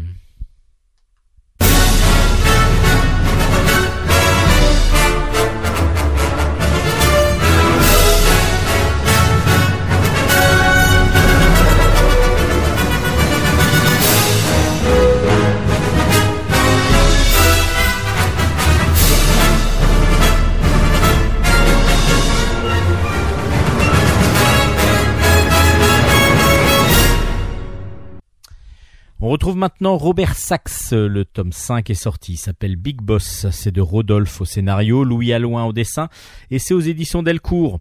Robert Sachs, c'est un garagiste, un garagiste belge, euh, qui n'est pas aventurier, qui n'est pas enquêteur, et pourtant, il se retrouve tout le temps dans des aventures ben, proches justement d'enquêtes policières, avec à chaque fois quelque chose un petit peu de fantastique, euh, un petit vraiment une, une aventure qui à chaque fois est très surprenante, et justement, Là encore, euh, il va suivre euh, des cambriolages assez assez euh, brutaux, assez violents, qui ont lieu justement en Belgique. Il y a beaucoup de dégâts, des grilles qui sont arrachées, des coffres qui sont énormes, qui sont quand même décellés et qu'on arrive à emporter. Donc qu'est-ce qui se passe exactement? Du coup, le capitaine Martin, qui est un de ses amis, vont demander de l'aide à Robert Sachs, sachant que lui, évidemment, il est euh, il, est plutôt féru et plutôt euh, il apprécie plutôt aller euh, justement enquêter. Et là il va enquêter même avec sa secrétaire pour pouvoir justement comprendre ce qui se passe exactement. En même temps il y a une nouvelle voiture qui sort. Et cette voiture là paraît inimaginable parce que le prix est vraiment tout tout petit. Il y a un tout petit prix. Alors ça s'appelle la la guêpe. Et du coup, cette voiture qui est minuscule, toute petite, jaune, euh, paraît complètement... C'est bizarre quand dans les années 50 où se passe la série que cette, cette voiture puisse sortir à un tel prix, à un prix aussi minime. Et du coup, Robert est lui aussi surpris, donc il va aller rencontrer cette voiture entre guillemets. Il va aller donc euh, à un salon de l'auto et il va rencontrer le créateur de cette voiture. Donc euh, est-ce que les deux vont être liés? Je vous en dis pas trop, euh, mais l'aventure elle est super efficace encore une fois. Euh, Louis Alloin en euh, dessin ligne claire est absolument parfait. On a vraiment l'impression de, voir du, Jacobs. On a on est vraiment l'impression d'être dans une enquête un peu de, justement de, de Blake et Mortimer, avec en plus le côté scientifique dans les années 50 et ainsi de suite euh, surréaliste un petit peu parce que du coup on, on, bien, on comprend bien que c'était pas ce qui se passait mais ce qu'on pensait plutôt un petit peu de ce qui pourrait devenir de la, euh, ce qui pourrait euh, qu'on pourrait retrouver dans l'avenir. Et du coup c'est super efficace. Ce qui est très agréable c'est que on n'a pas des pavés de, de, de, de texte comme on peut avoir des fois dans les dans les Blake et Mortimer ce qui des fois dérange un peu la, la lecture. Là, au contraire, on c'est très fluide, euh, vraiment avec des dessins tellement explicites et, tellement bons que on comprend absolument tout tout de suite. Il y a c'est c'est vraiment des pages que l'on tourne, on est pris dans l'action, on est pris dans l'aventure. Un excellent album qui continue une excellente série. Vraiment, vraiment, c'est deux, enfin cinq albums parce que là c'est le cinquième qui sort, euh, qui sont vraiment excellents excellent. Euh, Robert Sachs Big Boss est encore un des, des très très bonnes sorties, euh, comme on l'a pu déjà le voir sur les quatre premiers albums. Euh, le duo fonctionne super bien et vraiment on a hâte, on a hâte que ça continue. Et ça mériterait que ça continue parce que si vous aimez la ligne claire mais vraiment quasi parfaite et puis le scénario étrange d'aventure et, de, de, de, suspense et d'action aussi, euh, bah vous allez adorer adorer vraiment cette série. Ça s'appelle donc Robert Sachs Big Boss, c'est une grosse recommandation de Bulle en stock. Vraiment, merci aux deux auteurs, Rodolphe et Louis Alloin. C'est aux éditions Delcourt. Et puis un autre très très bon album qui s'appelle Des bombes et des hommes, quand les hommes luttent pour leur survie, leur esprit aussi est affamé. C'est de Estelle Dumas au scénario avec Julie Ricossé et Loïc Godard. C'est aux éditions Futuropolis. C'est un excellent album, un gros coup de cœur aussi de Bulle stock. On suit Isabelle, une jeune française de 25 ans qui arrive à Sarajevo en 1995. Euh, une ville dévastée, une ville euh, complètement détruite avec des habitants qui essayent de survivre euh, tant bien que mal avec beaucoup de difficultés et puis la peur, la peur de d'être tué à tout moment, le manque de matériel, le manque de nourriture. Et justement, cette nourriture-là, Isabelle va essayer de leur en donner grâce à l'ONG qu'elle vient de qu'elle vient de, où elle vient d'arriver, qui s'appelle donc l'ONG Equinox. Et nous, on arrive à Sarajevo en même temps qu'elle, et on va se prendre une claque, une claque comme elle, elle le prend. Euh, une claque parce que la ville est complètement détruite. Et puis euh, la difficulté, la, la le, voilà le, malheur des gens euh, la frappe en plein plein plein visage évidemment. Et puis en plus l'organisation de l'ONG c'est une organisation assez carrée. Et donc du coup il y a une pression psychologique qui est mise en place assez forte pour que euh, ceux qui restent et ceux qui veulent continuer à aider, euh, évidemment, ne lâchent pas prise. Et donc, il va y avoir euh, cette rigueur qui va devoir être, enfin, qu'Isabelle va, va, va être surprise par cette, par cette rigueur. Elle va donc mettre en place les stocks de nourriture et puis la distribution de nourriture, c'est son rôle dans l'ONG parce qu'il va y avoir, il y a des, des vols des vols avec euh, des une mafia euh, locale qui euh, qui distribue comme ça leur la nourriture qui la vole et qui la distribue que aux personnes qui pour elles évidemment cette mafia pense que ont le droit à cette nourriture. Donc il va falloir mettre ça en place le plus rapidement possible. Et puis à un moment donné, l'ONG a l'autorisation de faire un convoi pour aller à Gorazde, euh, Gorazde est une ville qui était elle complètement enclavée et donc impossible à, atteindre parce qu'elle était interdite d'atteinte et il y a un convoi qui a le droit de passer un jour. Donc ils amènent plusieurs camions pour pouvoir amener le maximum de nourriture et de matériel aux gens qui sont euh, ben, dans cette enclave justement bosniaque en pleine euh, entourée par l'armée serbe.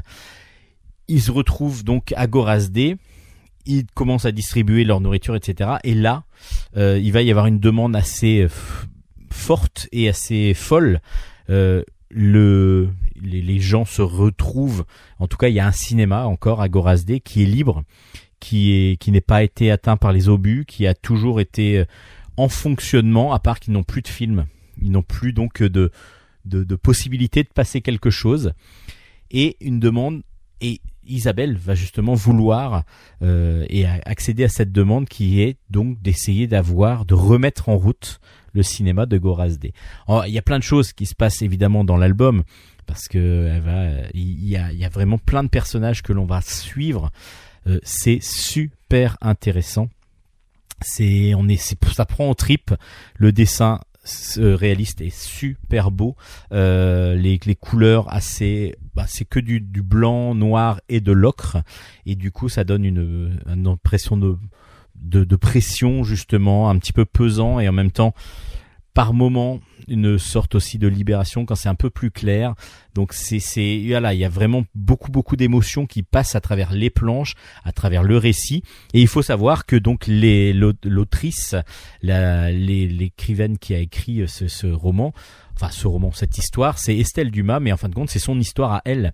Donc elle ne s'appelle pas Isabelle, mais Estelle, et elle a vécu donc euh, ça. Elle a été euh, donc donc dans cette dans cette dans cette ville en 1995 et elle raconte en fin de compte son histoire. On l'appelait Bitty Boop à l'époque parce qu'elle était, elle avait décidé comme Isabelle du coup d'être euh, en jupe et en voilà très féminine avec en talons euh, pour pouvoir distribuer la nourriture parce qu'elle dit mais pourquoi le fait qu'il soit euh, euh, comme ça euh, dans, une ville assiégée, détruite et ainsi de suite, pourquoi il n'aurait pas le droit à une part de féminité et quelque chose donc de plus réel et de plus logique dans le destin de ces hommes et femmes.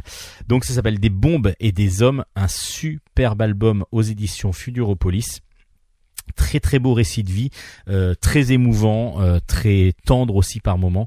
Vraiment un très très très bon album. Des bombes et des hommes. Je vous recommande fortement la lecture de ces superbes romans. Enfin roman, un roman graphique, mais en même temps un superbe album qui raconte la vraie vie et qui nous fait revivre des, un passé douloureux et des fois difficile à vivre même en BD.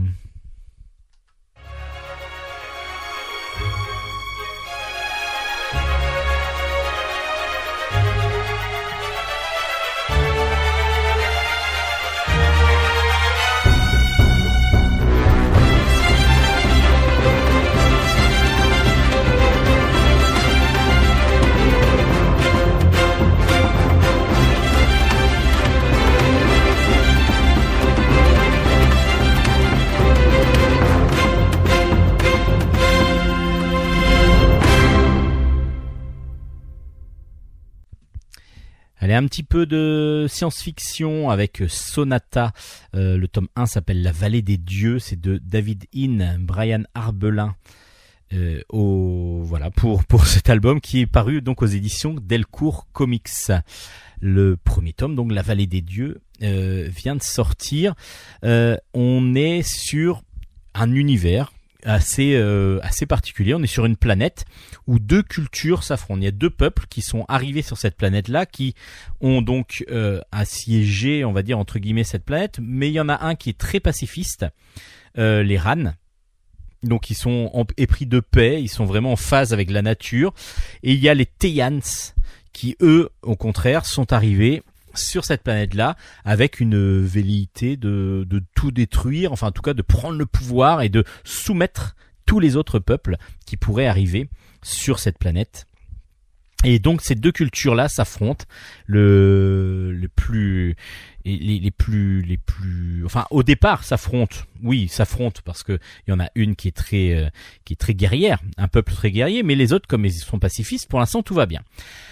Un jour, donc il y a le peuple primitif qui vient voir justement les Ran et qui dit bah voilà on a notre un problème c'est que notre rivière a été détournée en tout cas a été bloquée on n'a plus d'eau et donc euh, on vous demande de l'aide pour voir ce qui se passe exactement.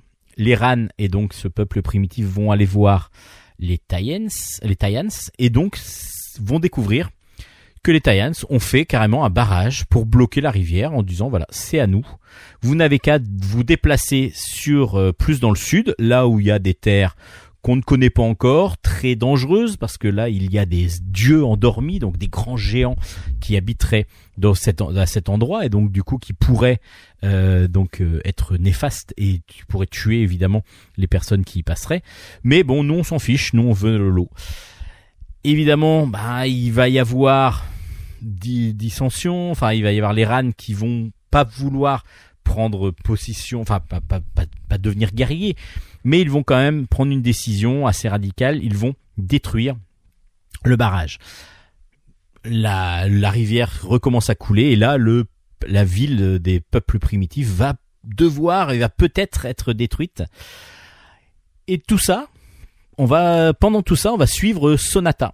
Sonata est une Ran, donc une une guerrière, enfin une jeune demoiselle, la, fille du chef euh, des Ran, qui est euh, une une fille euh, très courageuse, très aventurière aussi, qui adore faire voler sur son dragon volant, et elle va essayer de suivre justement et, et de, de, de, de- comment dire de, négocier avec les Tayans pour l'ouverture du, barrage qui n'est pas acceptée et elle va essayer de d'aider son ami euh, du peuple primitif euh, pour euh, lorsque lorsque la vague va arriver. Et on suit aussi un autre le fils lui de de du du du, ah pardon. on va suivre le fils donc du chef Tayans qui lui aussi va suivre ce peuple primitif mais il va se dire il y a quelque chose qui va pas. Ils vont, lorsque la rivière va arriver, ça va ouvrir une faille. Ils vont être emportés dans la faille.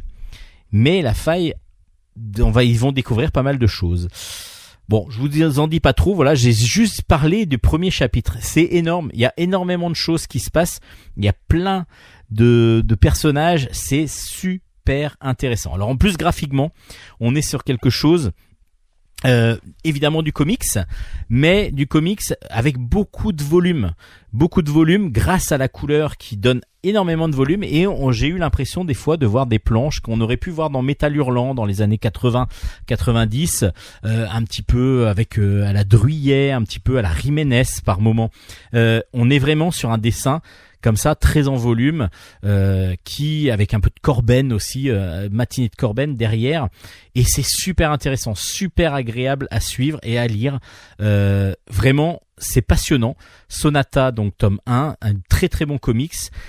Et pour prolonger en plus l'univers de Sonata, il y a une application et lorsque vous prenez l'application sur votre smartphone, vous mettez l'application sur les pages et puis, bah, vous allez avoir plusieurs choses. Il y a un jeu vidéo, par exemple, lorsque vous scannez une page. Euh, lorsque vous allez sur euh, toutes les autres pages, là où il y a les planches, vous allez. Alors, il y a un principe qui est super bien, un principe de réalité augmentée qui est super intéressant. Vous pouvez glisser donc euh, des, des petits curseurs, et il y a un curseur qui va vous mettre toute la planche en en ébauche, en rough, pour montrer un petit peu ce qui va être dans la planche. Après, il y a tout le, crayonné et ensuite la mise en couleur. C'est super intéressant euh, et on passe, euh, bah, en fin de compte, pratiquement plus de temps à revoir toutes les planches comme ça en scannant un petit peu chaque planche pour voir comment ça a été fait. On a euh, lorsque c'est une couverture par exemple, ben là le dessin qui a été fait étape par étape par le dessinateur qu'on va dessiner. Enfin c'est super agréable. Euh, la petite application réalité augmentée la fonctionne super bien et très très agréable. Donc euh, je vous le recommande grandement. Sonata, je vous recommande l'album parce qu'il est génial. Je vous recommande l'application parce que c'est génial. En gros, voilà, bah c'est génial. Ça s'appelle Sonata, le tome 1, euh, un très très bon comics est donc sorti aux éditions Delcourt et c'est une grosse recommandation de Bulle en stock. Vraiment, ça fait longtemps que j'avais pas lu un très bon comics comme celui-là. Malheureusement, je vais peut-être pas être aussi dithyrambique avec le prochain album qui s'appelle Jeremiah Johnson. C'est de Fred Duval et Jean-Pierre Pecot au scénario. C'est de Jad Jadson au dessin. C'est aux éditions Soleil.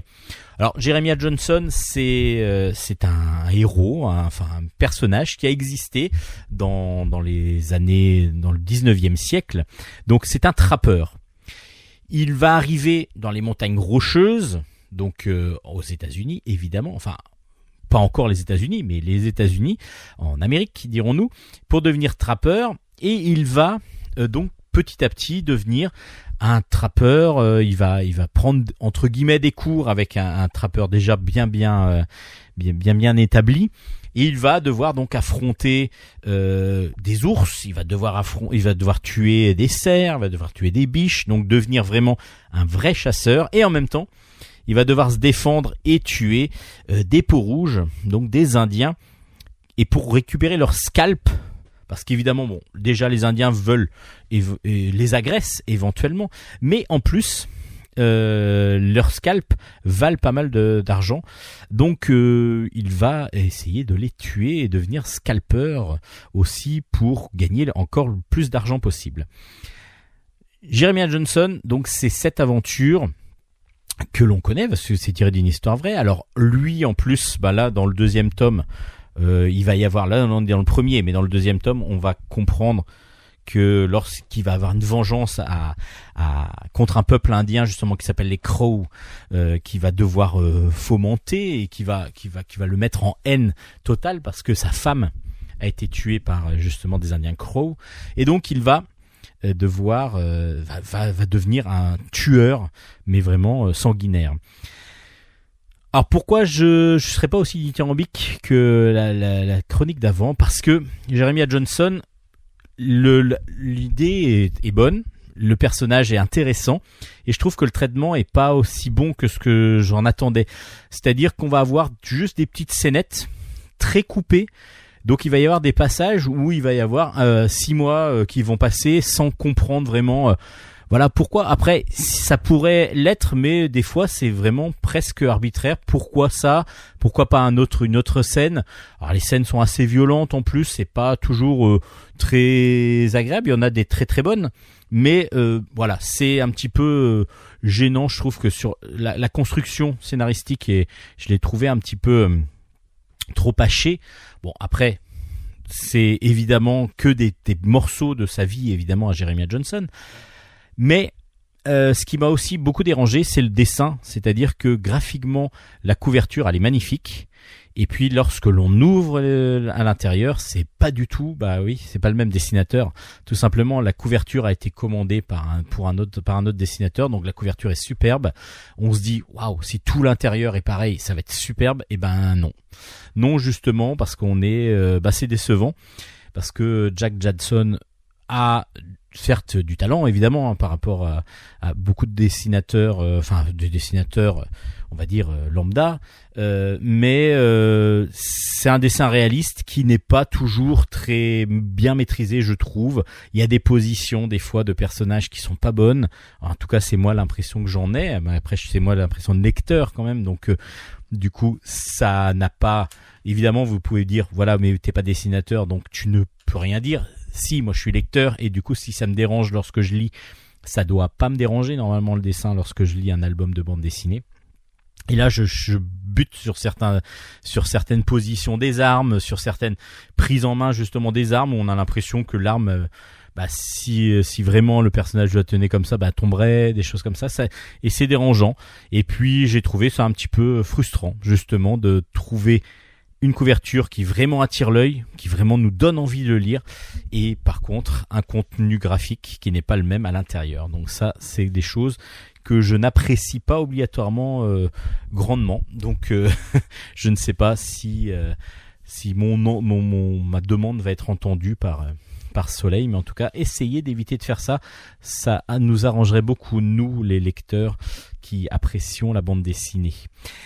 Hum, Donc ça s'appelle Jeremiah Johnson. Faites-vous votre opinion si vous aimez justement les histoires assez euh, dures de, trappeurs, de, de, de l'Ouest. Euh, ça peut vous intéresser. C'est aux éditions Soleil.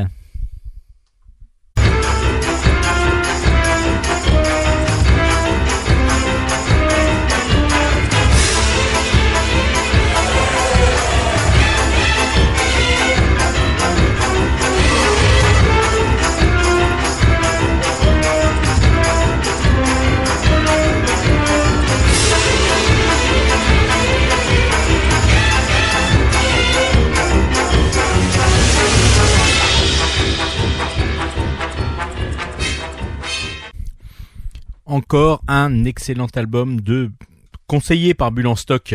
C'est un one shot qui euh, est paru aux éditions d'Argo. Ça s'appelle Don Vega. C'est de Pierre Allary au scénario, au dessin et aux couleurs. Et c'est un excellent album. Don Vega, ça vous dit peut-être quelque chose. Et oui, c'est Zorro, Don Vega. Euh, et là, on est en au milieu du 19e siècle, en 1848 exactement. Et euh, en, en Californie. En Californie, il y a Gomez, qui est un ancien général, qui a pris le pouvoir dans, euh, localement pour, pour justement récupérer le maximum de terres. Donc euh, auprès des paysans, les paysans, eux, sont soumis complètement à cet homme, euh, avec en plus une bande armée qui lui permet de, de faire régner l'ordre et la violence surtout. Il achète au plus bas prix les terrains de ces paysans euh, pour pouvoir les revendre à prix d'or évidemment. Pendant ce temps-là, ces paysans qui n'ont plus rien vont devoir devenir une sorte d'esclaves pour les mines d'or qu'a réquisitionné aussi Gomez. Euh, petit à petit, il y a une légende qui revient. Donc c'est un homme couvert d'une cagoule noire, qui est donc un mythe populaire local, qui pourrait venir éventuellement aider les paysans. À part que il y en a un ou deux qui essayent avec un visage couvert de justement de ce masque, de se venger et de prendre un peu le pouvoir, de se révolter. Mais ça va pas fonctionner et du coup ils vont être pendus en exemple pour que les pour que les autres ne n'imaginent pas pouvoir éventuellement prendre, essayer en tout cas de se révolter. Donc du coup, Gomez a vraiment la main mise sur tout ça. Et la preuve, il a même pris le, les mines d'or ainsi que tout le tout le l'hacienda et le, territoire d'un d'une famille qui s'appelle de la famille Vega euh, et qui donc du coup euh, il a tué les parents et qui va donc il va donc prendre vraiment le pouvoir sur le sur l'ensemble. Par que va arriver Don Vega, un jeune homme qui lui était en partie à Madrid pour faire des études pour devenir un militaire et qui va revenir sur ses terres pour essayer de récupérer bah, son domaine tout simplement que lui a spoilé euh, Gomez. Et il va pour cela revêtir le fameux habit noir et euh, le fameux habit noir et prendre un cheval pour pouvoir s'échapper ainsi de suite et, et devenir donc le fameux Zorro. C'est absolument génial. Cet album est absolument génial. Vous êtes plongé dans un film, dans un véritable film, un suspense avec une mise en scène absolument parfaite parfaite dans les scènes d'action. On voit tout, on comprend tout. Tout est super bien découpé. Le découpage est magnifique. Les dessins semi-réalistes de Alary, bon, déjà, je vous en avais déjà grandement parlé dans d'autres albums. Et là, il est euh, à la quintessence. Il est vraiment sublime. En plus, les couleurs qu'il euh, a vraiment mis en place sont parfaites, qui donnent des planches d'une lisibilité euh, vraiment excellente, mais en plus des ambiances qui sont vraiment excellentes aussi. Euh, le tout, tout est parfait. Tout est parfait. On est vraiment dans un dans un film, on a vraiment l'impression de suivre une aventure de Zorro comme comme on l'apprécie au maximum. Euh, voilà, c'est il y a il y a peu de place à la réflexion, on va dire psychologique, etc. des personnages. Il y en a un petit peu, mais on est vraiment plus sur de l'action, vraiment la vision qu'a Pierre Alary du personnage de Zorro, comment il est même arrivé, comment il est né euh, Zorro, et c'est absolument génial. J'espère honnêtement qu'il pourra faire d'autres albums dans cette série. Pour l'instant, je vous dis que c'est un, un one shot. Pour l'instant, c'est une histoire complète. Maintenant, ce serait bien qu'il y ait une suite et qu'il puisse continuer avec des personnages qui sont qui sont euh, encore là à la fin de l'album. Je vous spoile pas trop.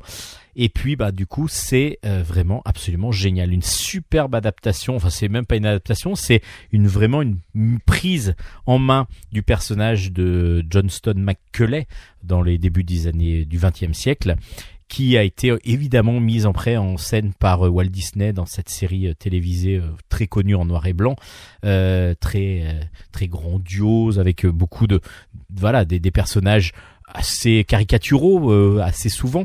Là, on est vraiment plus sur la quintessence pure de, de du personnage avec l'esprit de vengeance et l'esprit vraiment d'aide aux plus démunis. C'est vraiment absolument génial et graphiquement, c'est du la perfection comme d'habitude avec Pierre Alary, enfin comme souvent, mais là oui, ça, fait quand même bien bien longtemps que Pierre Alary nous offre que des bons albums. Euh, il est rare les albums où on peut dire bah, que le dessin est moins bon. Là, on est vraiment là sur la mise en scène et sur le dessin absolument parfait. Ça s'appelle Don Vega. C'est plus qu'une recommandation de bulle en stock. C'est vraiment un chef-d'œuvre qu'il faut absolument découvrir. On part cette fois-ci dans la science-fiction avec Crusaders. Le tome 2 s'appelle Les Émanants euh, par Christophe Beck au scénario, Leno Carvalho au dessin et c'est aux éditions Soleil. Dans le premier tome de Crusaders, donc qui est une vraie, série de science-fiction, euh, on avait donc des humains euh, qui avaient déjà bien évolué techniquement, technologiquement, mais qui recevaient un un message extraterrestre apparemment qui leur demandait de venir à un point précis de l'univers, très très éloigné, avec impossibilité pour les humains d'y aller, euh, à part qu'il leur donnait aussi les plans pour construire un vaisseau qui leur permettrait d'y aller, justement, à ce fameux point de rendez-vous. Dans le deuxième tome, les humains donc arrivent justement à ce rendez-vous à 32 milliards d'années-lumière de distance et ils rencontrent donc d'autres peuples, d'autres espèces donc euh, intelligentes. euh, même beaucoup plus intelligentes que les humains.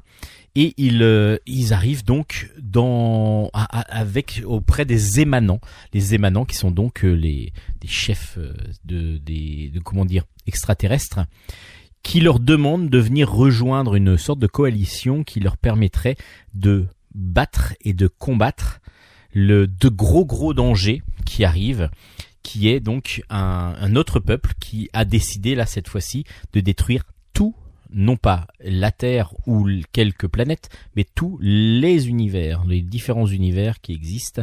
Donc du coup évidemment tout le monde détruit. Donc il va falloir que tout le monde mette en commun, malgré le fait que les humains soient les moins puissants, va-t-on dire technologiquement, vont devoir mettre toutes leurs connaissances en commun pour pouvoir lutter contre cette fameuse, cette fameuse euh, entité qui, qui est le danger imminent. Crusaders continue vraiment excellemment. Déjà un dessin euh, fouillé, très fin, avec beaucoup beaucoup de, de détails. Donc euh, de je suis en train de chercher son nom de Carvalho et puis un scénario de Christophe Beck bah, qui nous prend quand même bien au trip qui nous entraîne malgré le fait qu'il faille au départ peut-être un petit peu s'accrocher euh, pour se rentrer dans l'histoire et une fois qu'on est dans l'histoire alors évidemment il y a beaucoup de termes technologiques, il y a beaucoup de, choses autour de l'astrophysique qu'il faut essayer de décrypter, de comprendre, mais c'est assez bien expliqué et justement euh, tous les dangers qui vont arriver, on les explique pas mal dans ce deuxième tome et on attend la suite. Normalement, il devrait y avoir un troisième tome qui clôturera la série. La suite pour pouvoir vraiment euh, comprendre comment vont pouvoir et est-ce qu'ils vont réussir surtout à vaincre cette, ce fameux danger qui doit arriver. Euh, c'est vraiment très bien fait, un très très bon album de science-fiction. C'est pour ça que je voulais vous en parler parce que ça fait euh, un petit moment que c'est sorti, mais du coup je voulais pas passer à côté. Euh, ça s'appelle donc Crusaders. Euh, le tome 2 est sorti et, euh, et vaut vraiment vraiment le détour. Euh, allez découvrir ce, si vous aimez la science-fiction, ce très très bon album.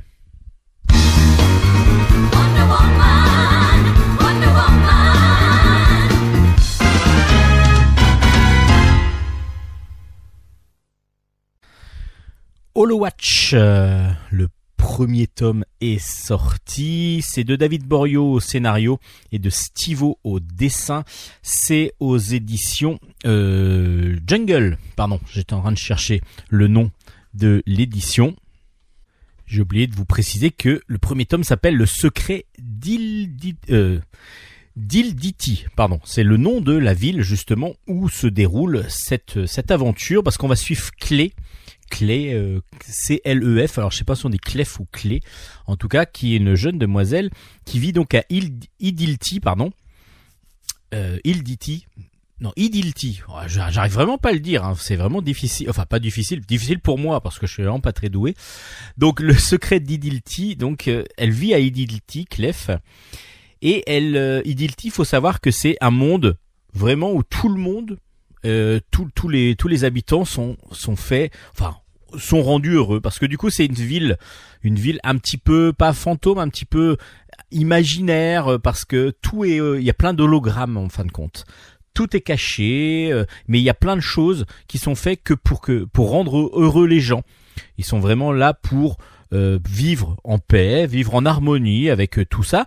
Et puis justement, ils vivent avec des holomis, qui sont des hologrammes. Chacun en a un, et puis peut s'en servir comme euh, animal de compagnie, mais aussi toute la ville. Donc même tout- toute la ville est composée d'hologrammes que l'on peut utiliser.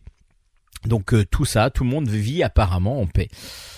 Parce que le père de Clef disparaît et lui qui travaillait donc pour le gouvernement a apparemment découvert, il est fonctionnaire pour le gouvernement tout simplement, il va donc découvrir apparemment quelque chose qui s'est qui l'a fait euh, donc euh, mal se bah, mal passer parce que du coup il disparaît. Euh, Clef va donc devoir essayer de comprendre ce qui s'est passé et puis on va nous comprendre aussi que le monde idyllique que veut nous faire que veut faire passer en tout cas le gouvernement de, de n'est pas si idyllique que ça. Euh, le gros problème de Clef, c'est qu'elle est agoraphobe et qu'elle n'est pas sortie depuis deux ans de chez elle. Elle a peur, elle a peur de sortir et donc du coup, il va falloir qu'elle trouve un moyen, peut-être justement avec son hologramme, son holomis, qui va peut-être l'aider à pouvoir sortir de chez elle et donc mener cette enquête pour récupérer, pour retrouver son père. Et pour cela, elle va aussi se faire aider par des amis. En tout cas, elle espère en avoir. Est-ce qu'elle va en avoir vraiment? Bah, C'est ce que vous allez découvrir dans Hollow Watch. Un bon premier album qui pose les bases d'une aventure euh, assez originale, maintenant qui est pas si évidente que ça, j'ai trouvé euh, on, comprend, on comprend, on arrive à comprendre à peu près l'ambiance de, l'univers, mais c'est pas si euh, explicite que ça au tout départ. Donc du coup, il va falloir avancer dans sa lecture pour petit à petit rentrer dans, l'univers et dans l'idée, dans, ce qu'on va découvrir petit à petit à Idilti.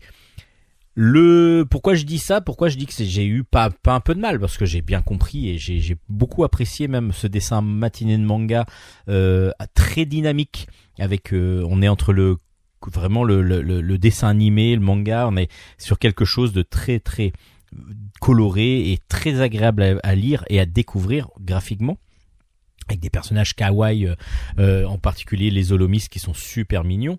Euh, à part que bah, c'est dessiné plutôt à un public jeunesse et que j'ai trouvé que la il y a, une petite difficulté quand même à rentrer dedans si euh, voilà pour pour la compréhension de, du tout. Mais je, il faudrait que je le fasse lire à des plus jeunes que moi ce qui va pas être difficile euh, vu mon âge très très avancé pour pouvoir euh, voir si s'ils accrochent vraiment parce que graphiquement c'est sûr qu'ils vont accrocher. Le dessin de Stivo est vraiment très très bon et, et Steve Chopin exactement.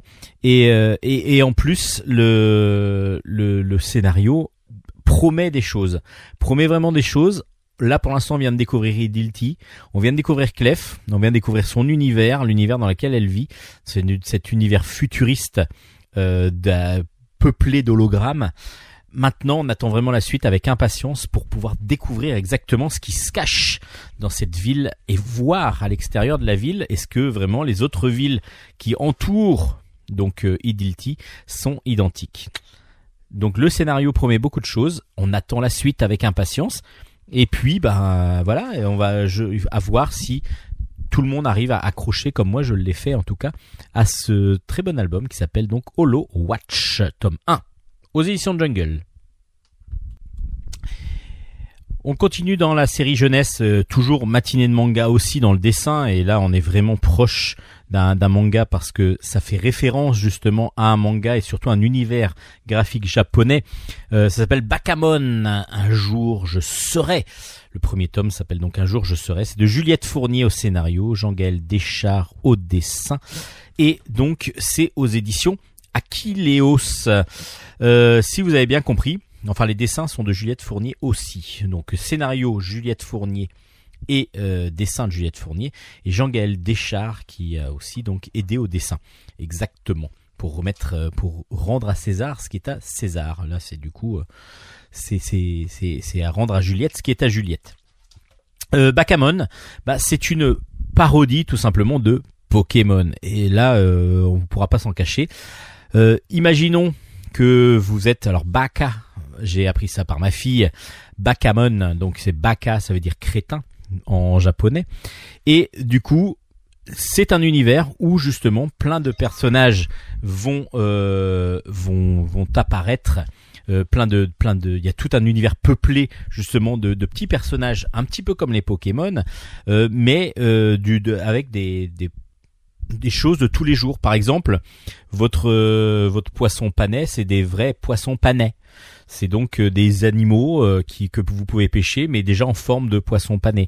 le chapoir, il y a y a plein comme ça d'animaux qui sont inventés par par par le par l'autrice, avec en plus bah, des catégories, des des différentes différents backgammon et donc différentes races de backgammon et c'est très très drôle. Rien que ça déjà, euh, c'est succulent, c'est vraiment génial à découvrir.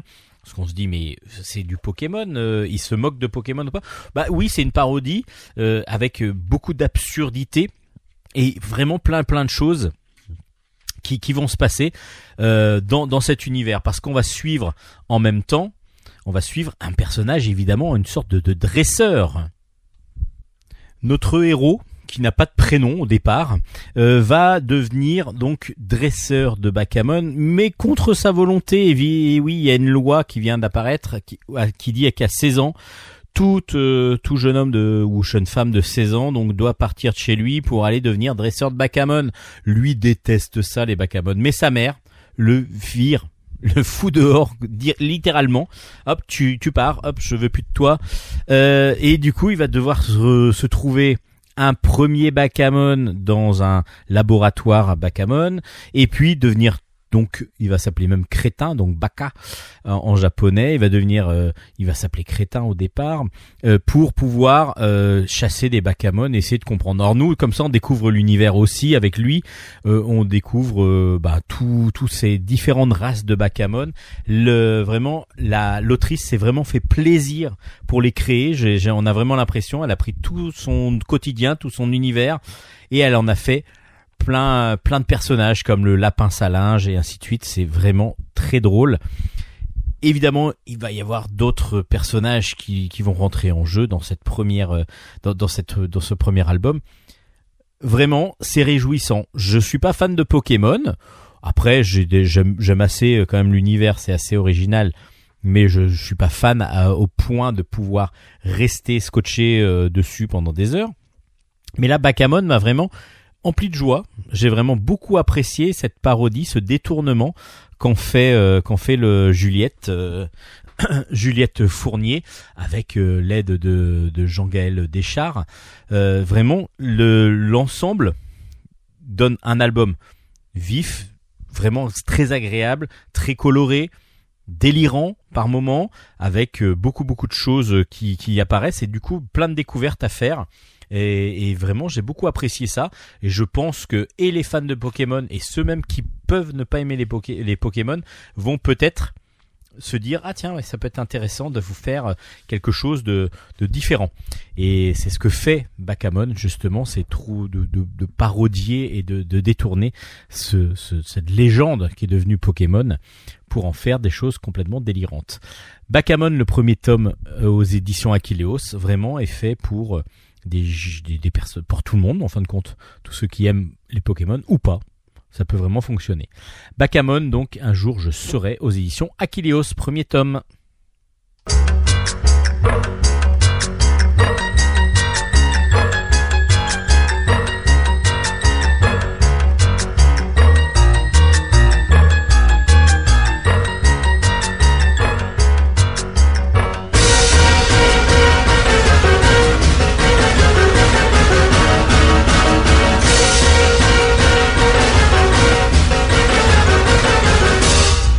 Allez, encore une ou deux chroniques. Euh, on va suivre Daniel, cette fois-ci Daniel Le, une demoiselle qui rentre en cinquième dans un nouveau collège.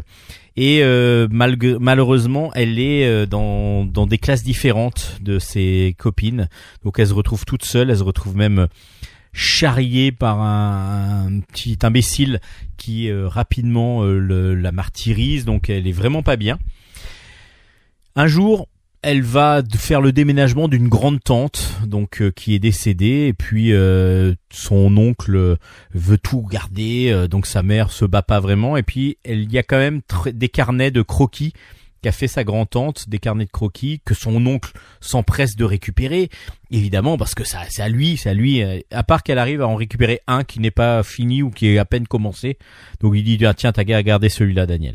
Elle aime dessiner, donc elle commence à dessiner dedans dessine la, le, un personnage, le, la, tête d'un personnage qu'elle qu'elle apprécie dans un manga, et le personnage prend vie. La tête, en tout cas, prend vie.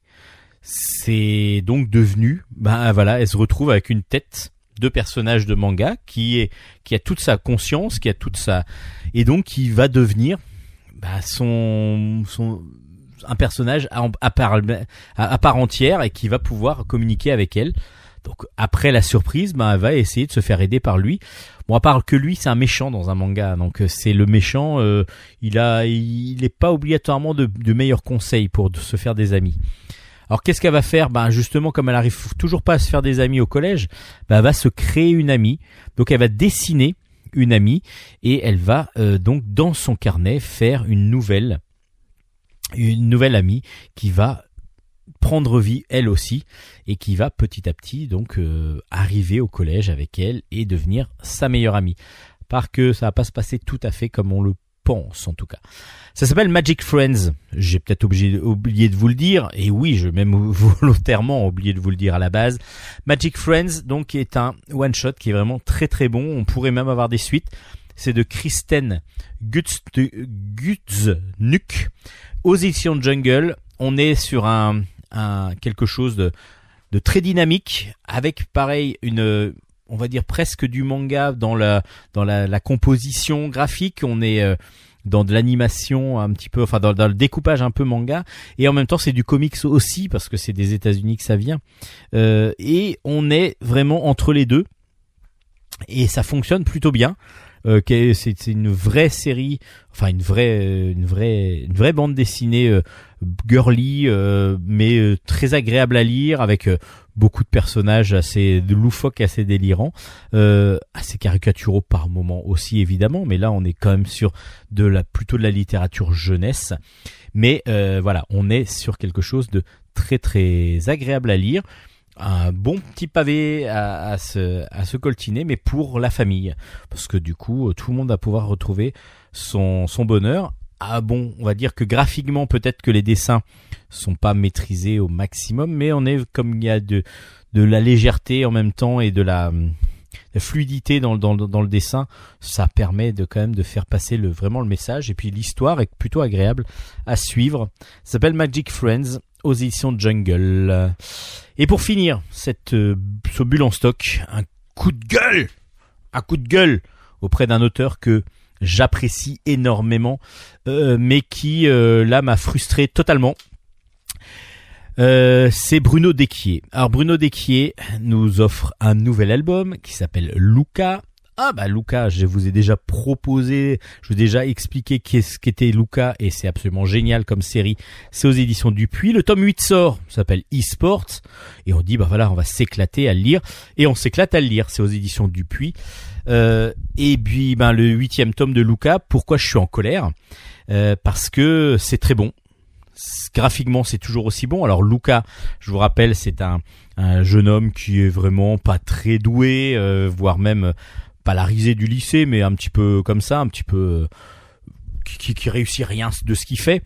Euh, il joue au foot, euh, il se fout à moitié la chaussure dans la figure à chaque fois qu'il tire. Euh, à part qu'il a une particularité, c'est qu'il va rencontrer un fantôme et c'est le seul à pouvoir le voir.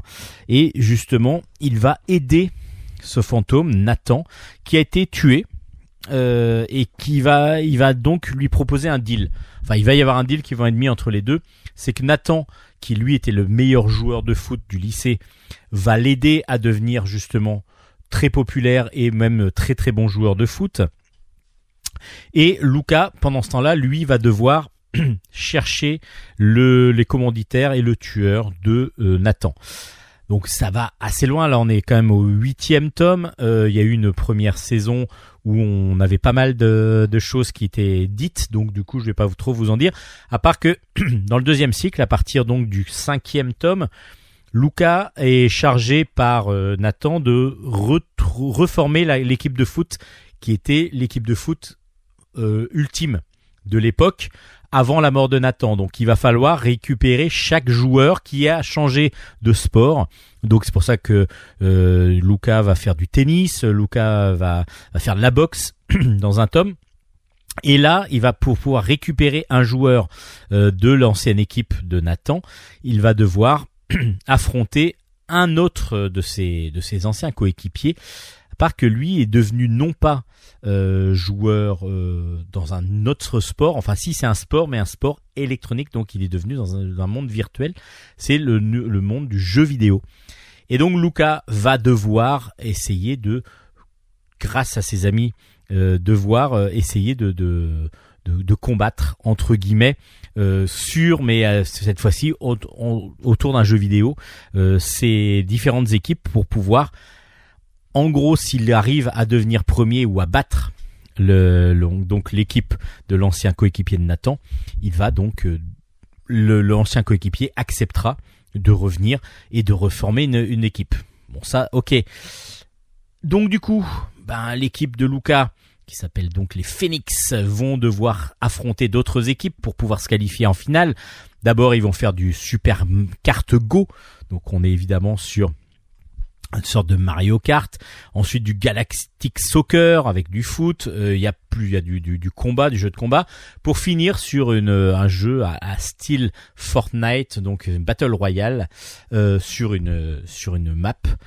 Euh, et c'est vraiment génial. C'est vraiment génial parce qu'il y a toujours autant d'humour. Le dessin est toujours aussi vif, toujours aussi cartoon et parfait à chaque fois. euh, C'est vraiment super drôle. En plus, chaque personnage, du coup, est inséré dans un jeu vidéo parce qu'on voit la partie du jeu vidéo avec le personnage habillé comme dans le jeu vidéo et c'est super bien fait, super drôle. Et pourquoi je râle? Et pourquoi je râle? Parce que, bah, du coup, on n'a pas de fin pour l'instant. Là, on nous dit rien et puis on dit, bah, ah, vous allez avoir la fin dans le neuvième tome. Et bah ouais, mais c'est frustrant. C'est super frustrant. Donc du coup, c'est juste ça, la frustration totale du lecteur qui se retrouve à la fin d'un album en disant Euh, c'est quand la suite? Bah ce sera dans un an, dans six mois, on ne sait pas exactement. Mais c'est absolument génial. C'est toujours aussi bon cette série. Ce, ce graphisme cartoon est parfait euh, comme à son habitude. Et puis là, le fait que ça rentre dans l'e-sport, alors moi comme je suis fan de jeux vidéo en plus, bah, évidemment, ça me parle. Donc euh, je suis absolument fan de cette série et fan de donc de cet album aussi automatiquement. Après, malgré cette frustration, euh, bah, lisez-le, mais vous allez voir que vous allez vous vous dire, mais voilà, euh, Bruno Desquier, quand est-ce qu'il sort le neuvième? Parce que c'est vraiment trop trop bon. Ça s'appelle donc Luca, le tome 8 s'appelle eSport, c'est de Bruno Desquier, c'est aux éditions Dupuis, et cette série absolument géniale. Donc du coup, bah, le huitième tome ne déroge pas à la règle. Luca tome 8 est absolument excellent et une grosse grosse recommandation de Bulle en stock. Et